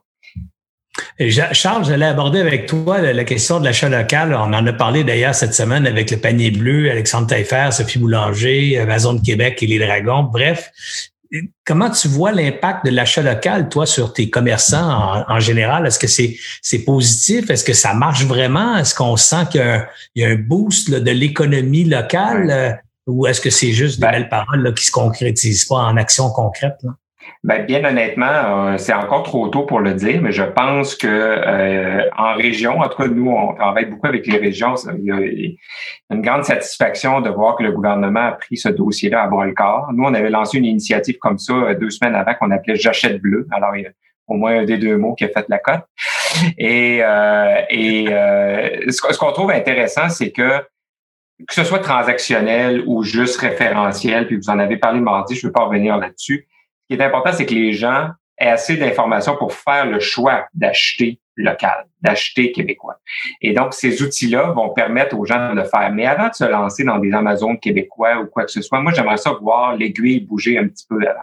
Donc, on a des gens qui ont, qui ont plein de temps pour magasiner en ligne, euh, qui ont plein de temps pour attendre en ligne, de toute évidence. Alors, est-ce que ces gens-là euh, vont vraiment faire le choix? Puis, le ministre Fitzgibbon l'a dit, à 5 dollars par semaine par Québécois, c'est un milliard de plus. Alors, 5 dollars, je vous rappelle que c'est pas grand-chose. Euh, alors, si on peut voir ça, après ça, on réfléchira à des plus grandes, à des plus grandes initiatives. Mais globalement, pour l'instant, pour l'instant, c'est un beau programme, mais on n'a pas de chiffres pour juger de comment les Québécois vont, euh, vont répondre à ça. Mais les Québécois ont répondu positivement au bénévolat, au don de sang, au confinement. On est les meilleurs en Amérique du Nord. Alors, s'ils suivent cette, cette recommandation-là, c'est pas une directive, une recommandation, ben, je pense que ça va être bien pour, pour toutes les régions du Québec.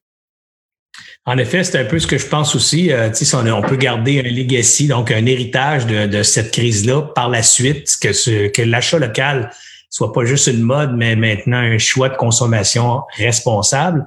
En même temps, il faut pas non plus, euh, je dirais, euh, tuer le discours de nos entreprises qui cherchent à, à, exporter, qui cherchent à vendre nos productions québécoises sur les marchés étrangers. Euh, et, et, trouver cet équilibre, je dirais, entre la promotion de l'achat local, puis de l'autre côté, euh, à, dire à nos, nos, clients consommateurs étrangers, venez acheter nos produits. Ben, c'est un discours des fois qui peut être dichotomique en disant viens acheter nos affaires, mais nous autres, on ne achète pas les vôtres, on achète juste en dedans. Euh, il y aura un certain équilibre, mais je pense que pour l'instant, cet équilibre-là n'a pas besoin d'être maintenu. On a besoin de créer, je dirais, une stratégie défensive économiquement parlant, puis après ça, on rééquilibrera les choses là, euh, à proprement dit, là, mais pour l'instant, je pense que c'est important de bien concevoir ça. Excusez-moi, j'ai touché ça deux secondes. je vais en profiter pour dire qu'on n'a pas de choix à faire. Hein. Je pense qu'on peut à la fois être une nation exportatrice comme on l'est depuis 150 ans, puis se donner un peu d'autosuffisance dans certains secteurs en achetant chez nous. Alors moi, je pense qu'il faut arrêter d'opposer les deux. Les deux vont vivre très bien. Euh, puis encore une fois, 5 dollars par semaine, c'est pas grand-chose. Ah, tu as tout à fait raison. C'est une bonne, bonne, bonne façon de voir les choses aussi. Jean, euh, évidemment, le secteur de la restauration est aussi touché quelque part par le phénomène d'achat local. Est-ce que tu vois ça d'un bon œil, toi? Est-ce que tu comptes en profiter même? Est-ce que tu conseilles aux restaurateurs de s'afficher bleu et panier bleu et, et être actifs dans la promotion de leur commerce? Parce que de base, les restaurateurs sont tous des fournisseurs de produits locaux. Ils vendent de, la bouffe. Là. Ouais. C'est bien. Là. Ben, ben, en fait, nous, nous euh, comme je disais à, mes gens, la bonne nouvelle, c'est que nous, on avait commencé beaucoup à faire la promotion de ça il y a de ça 3-4 ans, quand on a repris notre notre, virage, notre positionnement. L'aspect local faisait partie, euh, si on veut, de nos, de nos valeurs. Évidemment, on va les accélérer. Euh, moi, quand j'entends ce discours-là euh, d'achat local, c'est sûr que ça me ça me plaît beaucoup. Euh, maintenant, ça va-tu se traduire en gestes concrets? ça, c'est une autre chose. je pense que c'est tout un paquet de petits gestes, de réflexes qu'on doit faire. Je vais vous donner un exemple. Nous, on a déjà fait notre menu de reprise quand, que quand ils vont nous réouvrir nos salles à manger et on va avoir seulement du vin et de la bière du Québec. Euh, c'est parce que euh, on a vraiment besoin entre nous de s'aider. Toute la, la, la, chaîne agroalimentaire au niveau du service a été. Euh, on parle des restaurateurs, là, comment ils ont été euh, affectés par tout ça. Là, mais en, arrière de ça, il y a beaucoup de fournisseurs. Là, nos fournisseurs ah de, fruits et légumes, nos distributeurs qui sont ramassés avec des inventaires. parce que ce week-end-là, tous les restaurants ont fermé, tout ça. Il y a, il y a beaucoup de, de, de, de, de, dommages collatéraux qu'on n'a même pas encore parlé du tout, du tout, du tout, puis que moi, je, je vis quotidiennement. Euh, fait que je, je, pense que c'est encore plus important, puis ça va l'être encore plus pour, pour deux raisons. En fait, parce que je pense qu'on est capable d'avoir des bons produits au Québec, puis je le disais toujours souvent, je parlais avec mes amis pêcheurs en Gaspésie du homard, puis qui font du crabe, puis tout ça, puis du thon, puis qui envoient ça aux États-Unis. c'est c'est probablement les meilleurs produits en Amérique du Nord. Je dis, comment ça fait qu'on consomme pas ça chez nous au Québec? Mais là, avec tout ce qui se passe au niveau international, je pense qu'on va avoir la chance d'aider ces gens-là, euh, ces pêcheurs-là à, à, passer leurs produits chez nous. Euh, donc, je pense que c'est encore plus important. Nous, c'était dans notre valeur, puis on va l'accélérer. Je pense qu'il y a beaucoup de gens qui vont le faire, puis je pense que ça va être une bonne chose parce qu'on va avoir vraiment besoin euh, de serrer les coudes parce qu'économiquement, sais, je pense que tout le monde s'attend à ce que le gouvernement va sauver toutes les industries tous les problèmes de tout le monde. Mais je pense pas que ça va arriver. Puis c'est vraiment en essayant de travailler ensemble, en ce regroupement qu'on va être capable de mieux passer au travers ces périodes-là qui nous attendent. Ça, c'est mon avis. Il y a quelque chose de beau aussi, Jean, dans, l'achat local, je trouve, tu sais, parce qu'il y a, il y a évidemment l'encouragement des producteurs locaux. Moi, j'ai découvert plein de patentes que je que je consommais pas. Par exemple, du gin. Je buvais pas du gin, moi, mais j'ai, on a eu une bouteille de gin en cadeau à Noël qu'on avait commencé au verre. Du coup, non, c'est bon cette affaire-là. En passant, c'est le gin Saint-Laurent que j'aime beaucoup. Alors, euh, je me suis mis, euh, ma, ma chérie est à SEQ cette semaine pour acheter des produits. J'ai acheté moi non, le nouveau Romeo's Gin que je goûte à ça. Alors, je me mets à consommer des trucs. Et ce que je suis en train de dire, c'est qu'il y a comme une certaine fierté aussi de consommer des produits faits par nos artisans locaux, nos producteurs agricoles, nos, nos fabricants, nos, nos transformateurs. Puis, puis je pense que ça va devenir in de manger dans le restaurant maintenant des, des, des, des, des crevettes de matane, des produits de la Gaspésie. Euh, et ça va être moins exotique de manger euh, du crabe qui vient de l'autre bout de la planète et du poisson qui vient de l'autre bout de la planète. Et en même temps, ça va de redevenir aussi le fun d'aller ailleurs pour manger quelque chose, tu manges pas chez vous, tu sais, parce que parce que justement, euh, on était rendu tellement fort dans l'import de plein de produits de consommation qu'on a inondé nos marchés locaux et nos produits locaux étaient cachés dans une offre euh, internationale. Maintenant, je trouve qu'il y a quelque chose de le fun, peut-être un romantique dans l'âme, mais je trouve ça le fun de dire que, non, ça, euh, on va manger des produits de chez nous, on va découvrir des produits de chez nous qui sont prisés, comme tu le disais tantôt, prisés par les gens de l'étranger qui achètent nos produits en disant Wow, ça, c'est le meilleur crabe ou c'est le meilleur homard euh, de l'Amérique du Nord, puis nous autres, euh, on n'en mange même pas. Tu sais. Euh, Charles, j'ai une question intéressante aussi, là, qui, qui peut-être intéressante. Charles ou Stéphane, là, euh, jump in, sauter dans la réponse de celui qui se sent le plus inspiré. Mais est-ce que, selon vous, est-ce qu'il manque des mesures actuellement au gouvernement, donc des mesures que les gouvernements n'ont pas mises en place encore, qui pourraient aider euh, vos clients respectifs dans le détail et ou dans, euh, dans l'ensemble de, de, l'industrie commerciale québécoise? Ben, je peux peut-être aller rapidement. Euh, je pense que pour les startups, il manque encore un peu de sous. Donc, on a vu une annonce au niveau fédéral euh, la semaine passée, je pense 270 millions, mais clairement, pour aider l'ensemble des startups au Canada, ça ne sera pas suffisant. Et on se rappellera euh, évidemment que les startups, c'est le futur un peu de l'économie canadienne et québécoise. Alors, moi, je pense qu'il y a des manques à ce niveau-là, parce qu'ils ne se qualifient pas pour la subvention salariale, parce que n'ont pas moins 30% de revenus. Il n'y en avait pas de revenus pour la plupart l'année précédente. Et au niveau euh, des mesures, moi, je pense qu'en termes de, de, mesures pour favoriser l'innovation, donc on parle justement d'intégrer la technologie, des nouveaux procédés de travail, je pense qu'il manque quelques mesures, mais la beauté de la chose, c'est que le gouvernement en avait annoncé deux, trois 48 heures avant le début de la crise, euh, dans, dans ce qu'on a appelé le budget du Québec 2020-2021. Il y avait deux choses intéressantes là-dedans, donc de bonifier le programme innovation que plusieurs entrepreneurs connaissent déjà, puis d'instaurer euh, le, crédit euh, C3I, là, donc pour favoriser l'investissement les entreprises, dans les entreprises. Ben, exactement. Puis financer l'acquisition d'outils et d'équipements qui amènent l'innovation. Alors, euh, j'ai encore mentionné ça au ministre Boulay dernièrement, de dire que c'était déjà une mesure caquiste qui avait été annoncée. Alors, pourquoi pas la mettre en valeur puis permettre à des entreprises de tirer profit de cette, de cette crise-là? En tout cas, Charles, je, me permets de m'inviter euh, dans ton mailing list pour recevoir une lettre de support de ta part pour mes démarches euh, pour Ange Québec Capital, puisque je travaille actuellement à lever des fonds euh, de la part de, de l'État et des institutionnels pour aider justement les jeunes pousses innovantes québécoises qui sont déjà en train de solliciter des anges investisseurs ou qui ont déjà reçu des investissements des anges investisseurs et qui ont besoin d'appui. Alors, euh, je fais déjà des représentations également là, auprès du gouvernement pour. Je pense, excellent réseau, mais ça me fait plaisir. ben, écoute, euh, c'est toujours. Toujours un réseau là, c'est aussi riche que les gens qui le composent. Alors forcément, euh, si tu t'ajoutes à mon réseau, c'est pas moi qui va qui va qui va te fermer la porte. Bien au contraire, je te l'ouvre à bras ouverts. Stéphane, toi, est-ce que de ton côté, tu penses que le gouvernement pourrait faire autre chose pour aider un ah. peu les commerçants du détail? il y a un des enjeux importants qui est pas réglé, puis les gens, ça le concerne directement, c'est les baux commerciaux, tout ce qui touche les loyers. Euh, présentement, c'est un, c'est un, un défi à deux niveaux. Il y a le défi de la crise, donc la fermeture. Là, les gens sont fermés, ils n'ont pas de revenus, il y a le loyer à payer. Le loyer, c'est une partie importante du, du, chiffre d'affaires des, euh, des, des commerçants. Mais là, on rentre dans la phase de réouverture. Je vais juste vous donner, je lisais une super étude intéressante aujourd'hui sur la réouverture des commerces en Asie, principalement en Chine et en Corée. Euh, l'achalandage moyen est de 30 à 50% de ce qu'était l'achalandage avant la crise. Donc, oh euh, et, il prévoit que ça va aller jusqu'à 50% vers la fin de l'année. Donc, si on a à penser un peu ici au Québec, moi, je identifie ça comme la phase de réouverture, la phase de relance, puis la phase de reprise. Mais on va s'en aller tranquillement, pas vite, là, avec le retour à l'école, qui est une bonne période d'incitatif à la consommation. Après ça, la période des fêtes, là, ça va être nos périodes charnières de retour à la consommation. Mais en attendant, si les commerçants roulent à 40, 40, 50 de, de chiffre d'affaires, ben, imaginez-vous que si avant, le loyer représentait 10 à 20% 25% du chiffre d'affaires, puis aujourd'hui représente 50 à 50% du chiffre d'affaires, ça ne tiendra pas la route. Donc, il y a définitivement des mesures à deux niveaux à prendre au niveau du gouvernement. Nous, on, va, on va sortir une position avec des recommandations du gouvernement euh, très, très prochainement.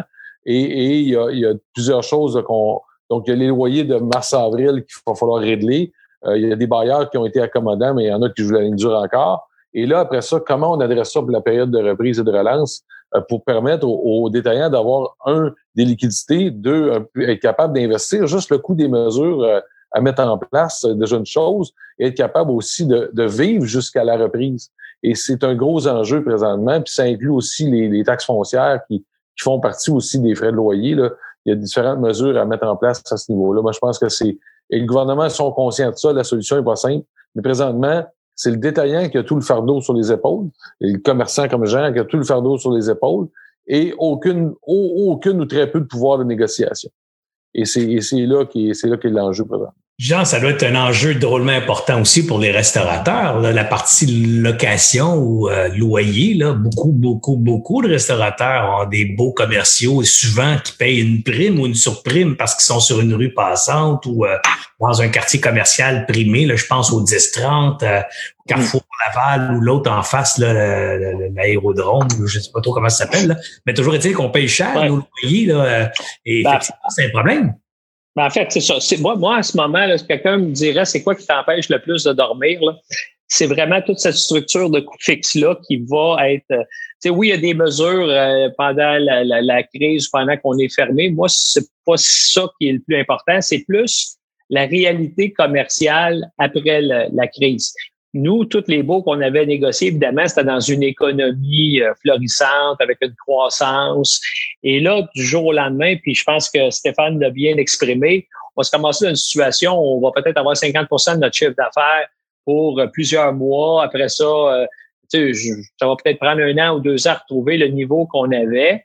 Et, et ça, ben moi, je, sais, comme j'ai dit à ma gang, je suis prêt à redonner un coup, je suis prêt à travailler fort, mais je veux pas travailler pour payer des bails. Tu sais, je veux quand même travailler pour mettre ma compagnie dans une bonne position, embaucher des gens puis développer.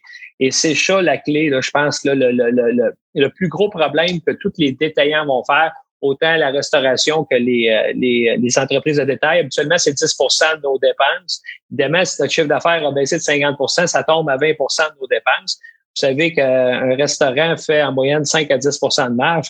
Fait qu'évidemment, tu vas travailler pour essayer de payer ton bail. Puis ça, ça va être ça le problème. L'autre élément qui m'inquiète un petit peu, c'est que là, bon, évidemment, il va y en avoir beaucoup qui vont avoir de la difficulté à repartir. Euh, et là, probablement, il va y avoir un marché secondaire qui va s'installer où des gens vont acheter des faillites, vont aller voir le bailleur, puis ils vont arriver avec des baux euh, qui sont à moitié de la réalité commerciale de nous. Et là, ben, ça va être de la compétition un petit peu euh, pas sur le même niveau. C'est-à-dire un niveau, il va y avoir des nouveaux joueurs qui vont avoir un niveau de dette très bas et qui vont avoir négocié des baux à peut-être 50 de ce qu'on paye en ce moment. Fait que je dirais que moi, euh, comme comme beaucoup, euh, puis je pense que Stéphane l'a bien exprimé, c'est vraiment le point d'interrogation qu'on a au-dessus de la tête. Et j'ai l'impression qu'il y a des grandes chaînes qui vont être obligées de prendre des mesures drastiques euh, style la protection de la loi sur la faillite, réorganiser leur entreprise dans cette situation-là pour justement éviter d'être dans une situation où même si on trouvait un paquet d'idées puis que le retour à la normale s'en vient graduellement, ne seront pas capables de passer au travers. C'est ça, je pense, qui nous guette le plus comme, euh, comme grande entreprise, comme les petits commerçants. Je pense qu'on est tous dans le même, euh, dans le même bateau en ce moment. Ouais, puis je, je, trouve que c'est un problème, euh, un ripple effect, un, problème de domino drôlement important parce que, tu sais, je, vous écoute parler, messieurs, puis je suis tout à fait d'accord avec ce que j'entends, que la reprise, quand elle va avoir lieu, elle reviendra pas au même stade qu'elle était. Puis là, ben, boum, du coup, on se ramasse à travailler pour payer son bail. Après, mais moi, je me mets du côté du propriétaire immobilier qui dit, ouais, mais moi, si l'argent ne rentre pas, puis vous payez pas mes baux, moi, je peux pas payer mes prêts. Puis là, du coup, c'est, c'est moi qui assume, qui assume pas juste ton commerce, Jean, mais tous les commerces de tout mon quartier distant, entre guillemets. Ouais. Là, ils vont dire, ouais, mais t'étais déjà plein de cash, pas de raison. tu sais, euh, le propriétaire ouais. a pris des risques, puis a assumé ces risques-là, puis bon, aujourd'hui, euh, euh, je pense pas qu'il mérite là, de mourir. Là. Je pense qu'il mérite qu'on qu'on lui aussi qu'on qu'on s'attarde à sa, à sa problématique. De là, il dit qu'il faut qu'on sauve ses profits puis qu'il fasse des milliards encore, c'était une autre histoire. Mais définitivement, tu sais, qu'il doit avoir un équilibre qui est pas simple à régler. Euh, puis la, question des frais fixes, j'en ai parlé moi aussi cette semaine avec le ministère de l'Économie en essayant de trouver des tentations, des tentatives, pas des tentations, mais tentatives de projets pour, euh, pour aider ça. Et il y a peut-être des pistes dans le, dans le report de, de, de l'aide qu'on demande là, euh, au lieu de l'accumuler comme une montagne de neige qu'il va falloir vider en septembre, il faudrait peut-être l'accumuler, puis cette montagne de neige-là, l'accumuler sur l'ensemble du, du, du, euh, du prêt ou du bail, ou peut-être même prolonger le bail de la période de grâce de 4-5 mois pour que ces quatre mois-là, ces cinq mois-là qu'on l'a eu sur le nez, soient reportés au 36e mois de ton bail, puis que ça devienne un bail de 41 mois. Peut-être que c'est une piste de solution pour, pour certains, peut-être pas non plus. Là.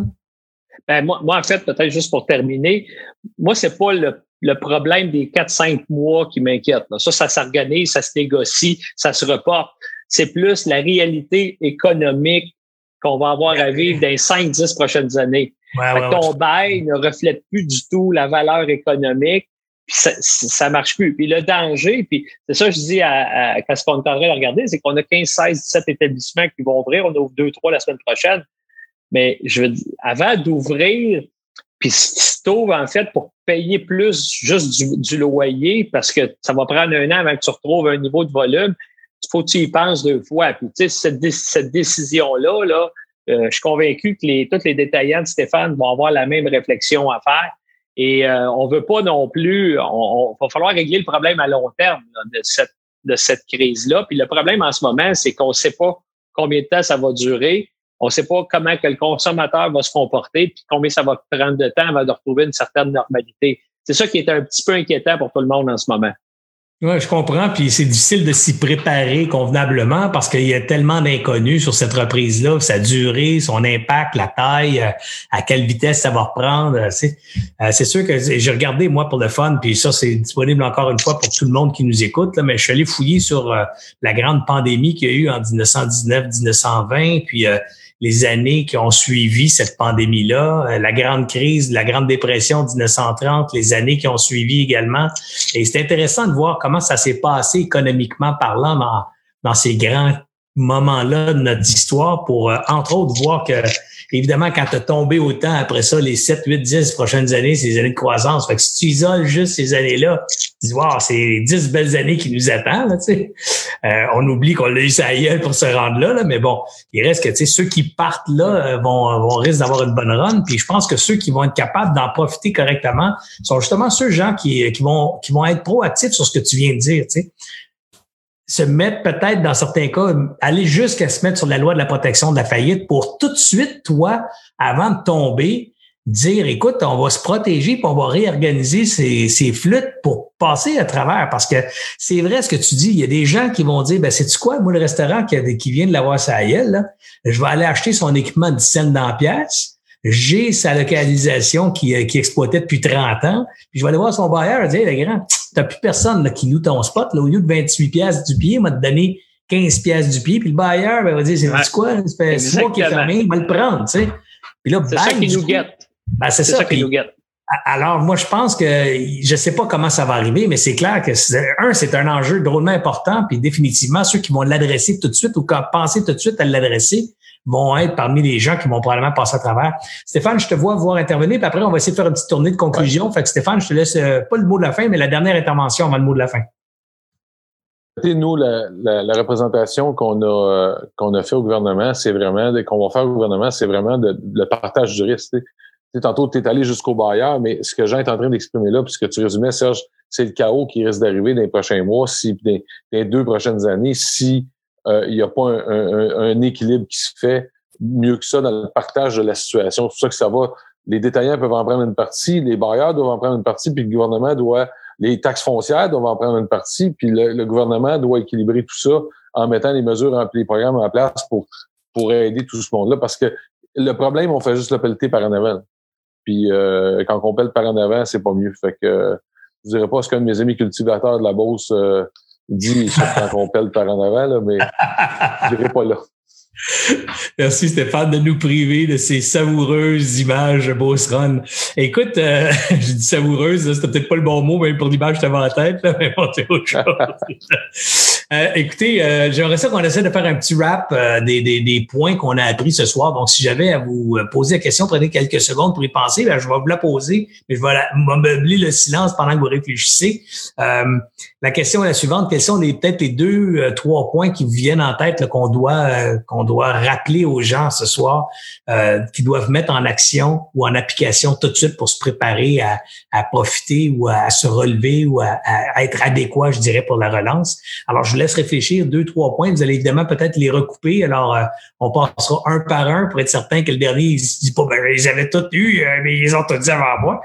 Alors, euh, je vous laisse deux, trois secondes pour y penser. Puis, quant à vous qui m'écoutez actuellement, je vous remercie encore d'être avec nous ce soir. Vous êtes plus de 700 présents. Donc, on me dit sur Facebook, peut-être un 500, puis il y en a d'autres sur nos plateformes du site web. Alors, un grand merci. C'est bien encourageant. Moi, j'ai toujours dans tête l'image on fait cet entretien-là dans une salle du Palais du Congrès, puis il y a 700 personnes devant nous. On se dit, wow, il y a du monde en tabarouette. Ben, c'est du monde en tabarouette ce soir qui, qui nous écoute un jeudi soir parce que les gens qui sont dans la salle, entre guillemets, sont des gens sont des entrepreneurs, des gens qui ont, qui ont besoin d'écouter nos propos, puis euh, ils se nourrissent de nos propos. Ils écoutent pas ça comme un show de divertissement. là.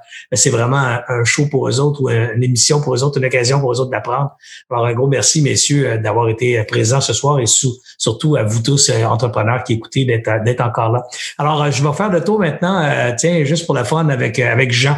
C'est toi qui es dans le milieu des trois, mon écran. Là. Fait que Jean, une première leçon ou un premier truc qu'on ne doit pas oublier de mettre concrètement en place pour passer à travers la crise et se préparer. Ben, moi, moi, je pense que le, plus important là-dedans, puis un matin, je parlais justement avec l'ensemble de, mes franchisés. Euh, les deux, trois prochaines années risquent d'être très difficiles, très euh, difficiles à, comprendre, beaucoup d'adaptation. Je dirais que c'est un bon moment pour vous poser la question, avez-vous le goût ou vous avez plus le goût?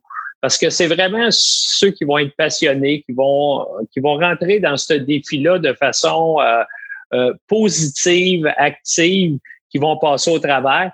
Mais je disais, tu sais, il y en a qui étaient tannés de la restauration. Là. J'ai dit, écoutez, je pense que c'est un bon temps pour accrocher votre tablier en ce moment parce que il va falloir que vous reveniez à ce que vous étiez peut-être a 20 ans, c'est-à-dire travailler les fins de semaine, euh, euh, prendre un peu certains postes de travail que souvent c'était vos équipiers qui faisaient. Puis même moi, c'est la même chose. C'est-à-dire que là, je retourne, moi, là, comme si je repartais ma business en ce moment, là, euh, il y a 25, 30 euh, ans. Et ça, je pense la passion puis le, le, le goût de ce défi-là, je pense que il y, a, il y a quelque chose quand même de positif de passer à travers ça. Puis moi, je pense que c'est ce qui est le plus important. Moi, c'est, mon premier point. Tu veux que je te donne mon deuxième? Hein? Je t'entends plus, Serge. Je trouve que c'est un excellent point, Jean. Puis excuse-moi, j'avais oublié de rallumer mon micro. Et euh, non, je veux pas que tu me donnes ton deuxième parce qu'il y en a deux qui vont te dire Ah, ouais, c'est mon deuxième, c'était mon premier. Mais je vais te revenir, garde-les pas loin parce que je suis convaincu que c'est assez original et différent. Stéphane, deuxième point pour toi. Euh, je, vais, je, vais, raconter une petite anecdote, puis ça résume un peu ce qu'on a parlé sur la préparation. Il y a, il y a deux semaines, j'avais les gens de l'industrie de la piscine qui euh, j'avais trois des groupes de commerçants de piscine qui, qui me contactaient tout un après l'autre, me disaient c'est, c'est épouvantable, Walmart vend des, des, affaires de piscine, la quincaillerie vend des affaires de piscine, parce que là c'est épouvantable, c'est épouvantable. Je les ai j'ai dit le gouvernement vous dira pas comment ouvrir votre commerce. Si vous disiez au gouvernement comment vous allez ouvrir dans un mode sécuritaire, et si vous arriviez avec un projet au MEI, moi je suis prêt à vous backer. Et, euh, et c'est ce qu'ils ont fait comme démarche. Et à leur grande surprise, une semaine, Monsieur, Monsieur Fitzgibbon a pris avec son équipe le dossier parce qu'ils ont réalisé que c'était le temps, l'ouverture des piscines, etc. Et ils ont pris le dossier en, vraiment en haute vitesse. Et euh, une semaine après, euh, neuf jours après, les, piscines avaient le droit, les centres de piscine avaient le droit d'ouvrir. Et la morale de cette histoire, ça revient à ça. C'est pas le gouvernement qui va vous dire comment vous préparer. Je regarde les centres d'esthétique, les centres de coiffure. Euh, bon, mais définissez comment votre commerce peut opérer dans un dans une réalité de distanciation sociale. Jean parlait de créativité. Euh, faut, faut, repenser les façons de faire, faut revoir. Euh, Jean un très bel exemple dans la restauration. On pourrait tous s'asseoir ici pendant une demi-heure puis se dire pourquoi on pourrait jamais ouvrir un restaurant euh, dans les contextes des règles sanitaires. Euh, on pourrait faire un, deux heures d'émission là-dessus. Mais si on le voit à l'envers, on se dire comment on peut réussir. puis il faut être créatif, il faut accepter de faire des compromis. Il faut, mais, mais c'est ça. Fait que chacun, je vous invite à repenser votre commerce et votre parcours client et en mettant, en étant créatif puis en, étant responsable de votre succès et non victime de votre échec. En fait, Stéphane, ce que tu es en train de dire, c'est qu'il faut réinventer le proverbe de John F. Kennedy qui dit euh, euh, ne demande pas au gouvernement ce qu'il peut faire pour ton entreprise, mais demande-toi ce que toi tu peux faire pour ton entreprise. Exactement, totalement. Fait que moi, c'est mon point. Charles, euh, maintenant, euh, toi aussi, euh, à ton tour, un petit rap. Qu'est-ce qu'on peut apprendre ou tirer ou retirer de cette soirée ensemble? Ben, je vais donner une étoile au commentaire de Stéphane parce que je pense que d'être proactif comme organisation ou comme secteur d'activité, c'est primordial parce que, en tout respect pour le gouvernement, c'est leur première pandémie à eux aussi. Hein. Alors, faut pas l'oublier, ça, et souvent la réponse est dans les milieux de travail et dans les secteurs et des associations comme la sienne, comme la mienne ou d'autres aident à ça justement, à, à, pouler, si on veut, les bonnes idées et à les véhiculer euh, au gouvernement. Euh, rapidement, euh, peut-être une chose intéressante, je pense qu'il faut tirer profit de cette crise-là quand on est un entrepreneur pour réfléchir. Ça paraît un peu embêtant de dire ça, mais il faut prendre le temps qui est disponible pour réfléchir, faire des scénarios, des scénarios positifs, des scénarios catastrophes, Et ensuite de ça, les communiquer. les communiquer aux trois groupes que je vous mentionnais tantôt, c'est-à-dire à ses employés, à ses clients, puis à son banquier.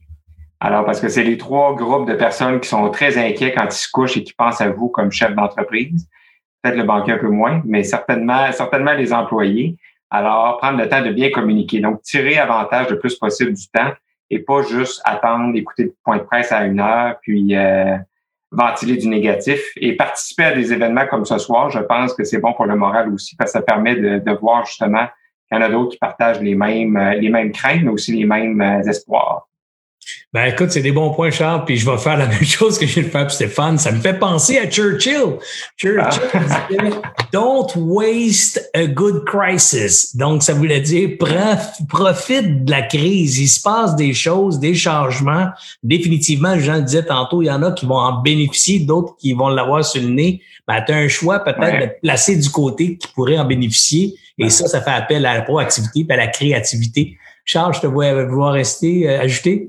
Ben, ça me ravit que je te fasse penser à Churchill. Tant qu'on ne te fait pas penser à Trump, c'est parfait. euh, Jean, je reviens avec ton deuxième point en espérant qu'il n'a pas été nommé par nos collègues. Comme ça, tu pourras plugger ton deuxième point avec autant de que tu voulais. Ben, en fait, moi, je, je, la communication euh, dans cette période-là, c'est souvent comme dirigeant, on a des idées, euh, les gens ont besoin de nous écouter au même titre que les gens ont besoin d'entendre François Legault, voir comment il gère ça euh, de façon quotidienne. Moi, je pense qu'il n'y a jamais assez de communication entre la direction et les employés. Nous, on essaie de garder, moi j'ai 3200 employés, on a mis 3000 euh, à pied de façon temporaire euh, au mois de mars. On essaie de, leur, de les communiquer. On les envoie un repas par semaine. Euh, parce qu'on ne sait pas qu'est-ce qui se passe avec eux autres. On demande à nos directeurs généraux de, les appeler par courtoisie à chaque semaine, savoir comment ça va, parce que derrière tout ça, il y a des, il y a des, il y a des crimes. Puis je me dis, quand on va revenir, même si on revient pas comme on était avant, puis on, mettons qu'on sera pas capable de toutes les reprendre, je pense que les gens vont garder quand même un bon souvenir de notre organisation, puis ça va être quand même payant. Fait que de prendre soin de son monde, c'est moi pour moi c'était super super important puis de communiquer avec ces gens-là puis d'être le plus euh, honnête possible dans les circonstances. Quand ça a commencé au début, euh, on pensait que ça durerait deux semaines, trois semaines, mais là de leur dire que ça va être plus long puis tout ça, moi je pense que c'est très très important pendant cette période de crise là. Merci beaucoup, Jean, de ce commentaire. Est-ce que Stéphane et ou Charles avaient un, un élément ou deux à rajouter? Faites-moi un petit babaille que je vois à l'écran pour dire oui. OK, Stéphane, go. Euh, deux petites choses euh, un peu plus personnelles. Euh, j'ai un ami qui m'avait déjà dit, pas si longtemps, pour être bon, faut être bien. Et dans ce contexte de fou-là, il faut apprendre à prendre, à prendre soin de soi. et je pense que c'est important pour être bon, il faut être bien. Et il faut trouver sa façon d'être bien là-dedans quand même. comme dirigeant d'entreprise, c'est pas facile. C'est beaucoup de stress, beaucoup de pression, beaucoup de chaos. Et d'être capable de, de, pour gérer ça, de se développer des routines, des rituels, de, de prendre soin de soi, de, de prendre soin de, de, ses proches aussi. C'est important, c'est nourrissant. Alors, euh, je vous invite à, à, prendre soin de vous, puis pas hésiter à demander de l'aide si vous en avez besoin. Euh, j'ai vu beaucoup de détresse d'entrepreneurs dernièrement, puis ça me touche beaucoup. Euh, fait que ça, c'est mon premier point. Puis deuxième point, j'avais écrit une réflexion très personnelle au début de la crise. Euh, soirée de même, sorti mon cartable et j'avais écrit un texte qui, qui s'intitulait Comment veux-tu sortir de la crise? Alors, euh, je vous invite à réfléchir comme personne et comme, comme entrepreneur et comme business. Vous voulez sortir de cette crise-là comment? Et je pense que c'est très porteur d'espoir et de, de, Moi, je pense que c'est le rêve qu'il faut raccrocher un peu là-dedans. Puis je sais que c'est dur de voir souvent au-delà des, des, quatre prochaines semaines, des deux prochains mois, mais il faut se redonner une espèce de, de, rêve à travers ça. Vous dire, je veux sortir de là comment? Comme personne, comme business, comme entrepreneur. Fait que moi, c'est ce que je vous invite à réfléchir pour, euh, pour, euh, pour ma part, en tout cas, par rapport à tout, à tout ça. Merci beaucoup, Stéphane. Charles, euh, dernier, dernier commentaire, puis après ça, on se, dit bonsoir. 15 secondes, juste se rappeler l'importance du programme euh, PACM sur la formation. Je pense que pour les employés, c'est intéressant de prendre ce temps-là pendant que le patron réfléchit à tous les scénarios, à se former, parce qu'on passe notre temps à dire qu'on n'a pas le temps de se faire former. Alors, il y a 100 millions de dollars qui est disponible pour ça. Alors, je pense que ça vaut la peine de, de faire une demande et d'aller dans ce sens-là. C'est un excellent point, puis surtout profitez-en pour prendre la formation, pas juste parce qu'elle est payée par le gouvernement. J'ai déjà entendu toutes sortes de programmes puis d'idées euh, un peu farfelues, opportunistiques, je dirais, mais prendre le temps d'aller chercher cet argent-là pour former des gens dans des attributs ou dans des compétences qui vont permettre à l'entreprise de gagner demain. Donc, euh, pas juste euh, les former pour les former, mais les former pour mettre en place des processus numériques. Par exemple, Jean nous a parlé tantôt de, technologies nouvelles dans la restauration. Ben, allez donc prendre la formation pour prendre l'avantage de ces technologies-là, pas juste la formation pour je dirais comment comment faire des posts sur Facebook. Là. Dieu merci, on est capable de faire ça à la maison tout seul avec YouTube, là, mais peut-être qu'on peut trouver de la vraie formation pertinente qui va augmenter le niveau de productivité. Stéphane, euh, je te donne euh, le mot de la fin, puis je vous donne un petit mot de la fin chacun. Alors, euh, peut-être un petit 30 secondes si vous voulez compléter, mais Stéphane, d'abord, un petit mot de la fin. Bien, je me suis juste, Charles m'a fait penser à quelque chose, le CQCD, dans toutes ces mesures d'information, de formation qu'on met en place, va lancer la semaine prochaine avec son partenaire Détail Québec une formation gratuite sur comment on applique les mesures de, de règles sanitaires et de distanciation dans son commerce. Alors, c'est une belle formation d'une heure avec un expert qui va vraiment vous inviter à revoir votre parcours d'achat puis voir comment euh, faire les mesures. Ça va être annoncé sur nos plateformes Facebook, LinkedIn euh, dans les prochaines heures, euh, probablement demain. Alors, je vous invite à surveiller ça près. Cette formation qui va être répétée souvent. Là, on, va avoir de vraiment plusieurs fois. Donc, je pense une formation qui va être assez tangible. Fait que je vous invite aussi à même impliquer vos employés là-dedans. Puis merci Charles du rappel. Et euh, ben moi, je vous invite à, suivre le CQCD, Conseil québécois du commerce de détail. On est là pour les détaillants, les petits comme les grands. Et sur nos plateformes, là, euh, contactez, connectez-vous à nous, là, puis on est là pour vous aider. Euh, écrivez-moi, j'ai aucun problème, je vais vous répondre. et on est là pour vous guider vers les ressources et vous aider à sortir la tête de l'eau. Alors, Stéphane, Stéphane, pour vous trouver sur les réseaux sociaux, c'est Conseil québécois du commerce de détail ou c'est le ou CQCD? CQCD. Alors, CQCD, Conseil québécois de commerce de détail, c'est comme ça qu'on vous trouve sur les réseaux sociaux, sur le web. Jean, un petit mot de la fin également? Oh, micro, Jean, micro, on n'a pas ton micro. Ah, c'est. Ah, vous m'entendez? OK, ben en fait, euh, moi, tout ce que je dis aux gens, c'est je pense qu'il faut s'accrocher à des choses. En ce moment, c'est, c'est pas facile. Moi, je m'accroche. Ma fête, c'est le 19 juin. Euh, je souhaite d'être capable d'aller prendre une bière à la cage avec mes amis le 19 juin. Et euh, Charles m'a fait penser à quelque chose tantôt. Au début, il parlait qu'il a hâte d'avoir le go. Ça fait que nous, on a hâte que le go donne le go. Euh, donc, pour qu'on soit capable d'ouvrir. Et on se prépare à ça. puis on souhaite que ça se passe bien dans les circonstances. Puis je pense qu'il faut quand même, on contrôle pas la pandémie, mais il y a des choses qu'on peut contrôler. Puis il faut se concentrer là-dessus en ce moment. Fait que je veux juste souhaiter bonne chance à tout le monde puis bon courage. Ben, merci beaucoup, euh, merci beaucoup, Jean, pour euh, ces sages paroles. Charles, euh, petit mot de la fin également? c'est bon de se rappeler des anciens slogans politiques de la CAQ hein, dans une précédente élection. ceci, ceci étant dit, moi, je veux juste vous remercier. Je pense que c'est important pour les entrepreneurs dans cette, dans cette phase-là de, de se parler, de rester ensemble, puis de ne pas rester tout seul, en fait. Alors que ce soit dans des, dans des événements comme ce soir, que ce soit via les chambres de commerce aussi, ne négligez pas l'importance que votre chambre de commerce locale peut avoir dans votre quotidien pour vous mettre en contact avec d'autres. Et je pense que euh, au travers de tout ça, faut réussir à garder la flamme entrepreneuriale très vive au Québec. Ça a toujours été une grande, grande force. C'est vraiment un creux de vague, mais c'est une vague, alors ça va remonter, puis il y aura du beau, euh, du beau surf à faire par la suite après. Ben, écoutez, messieurs, au nom de, des euh, plusieurs centaines de gens qui sont venus nous écouter ce soir et probablement quelques milliers qui vont le faire dans les prochains jours, un immense merci. Euh, Stéphane le disait hors champ euh, au tout début de notre conversation. Euh, est-ce que vous avez eu le même cachet que moi, les boys? et évidemment, la réponse était oui, on a tous eu le même cachet, pas de maudite scène. Mais c'est, définitivement une belle démonstration de solidarité, de générosité de votre part c'est ce que je connais et ce que je remarque euh, et je retiens euh, de votre participation ce soir. Alors, un grand, grand merci euh, du fond de mon cœur parce que je suis très interpellé par la cause. Vous savez, vous me suivez depuis un moment. Là, pour certains, m'ont découvert récemment. D'autres, comme Stéphane, me connaissent déjà depuis deux ans comme intervenant actif avec Alias dans la communauté entrepreneuriale. Mais c'est une cause qui me tient très à cœur. Je crois fondamentalement que la qualité de vie qu'on a au Québec est en grande partie appuyée par la force de notre entrepreneuriat. Alors, euh, plus cet entrepreneuriat-là sera vigoureux, fort et en santé, meilleurs sont le maintien et le développement de nos conditions de vie. Alors, c'est un acte politique, entre guillemets, que je fais en soutenant l'entrepreneuriat et je suis content de voir que je suis pas le seul ce soir. Alors, un grand merci à vous, messieurs. Je vous souhaite une belle fin de soirée. Euh, quant à vous, revenez-nous jeudi soir prochain pour une grande discussion entre entrepreneurs ou pour entrepreneurs. Ça aura lieu à 19h30. J'ai pas encore d'idées qui seront mes invités. Même pas d'idées sur le sujet encore. On improvise euh, ou on s'adapte en fait avec le quotidien et, et, la vitesse des changements qui, euh, qui, se, procurent, qui se produisent. Et euh, je vous invite aussi à devenir membre d'Alliance Entrepreneur dès ce soir. Vous allez recevoir demain matin une invitation pour une activité qu'on organise demain.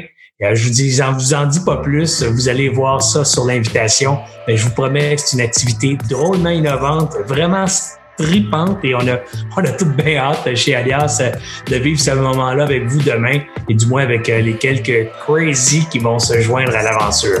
Alors sur ce, encore une fois, une bonne fin de soirée à tout le monde. Merci d'avoir été là et à la semaine prochaine. Ciao!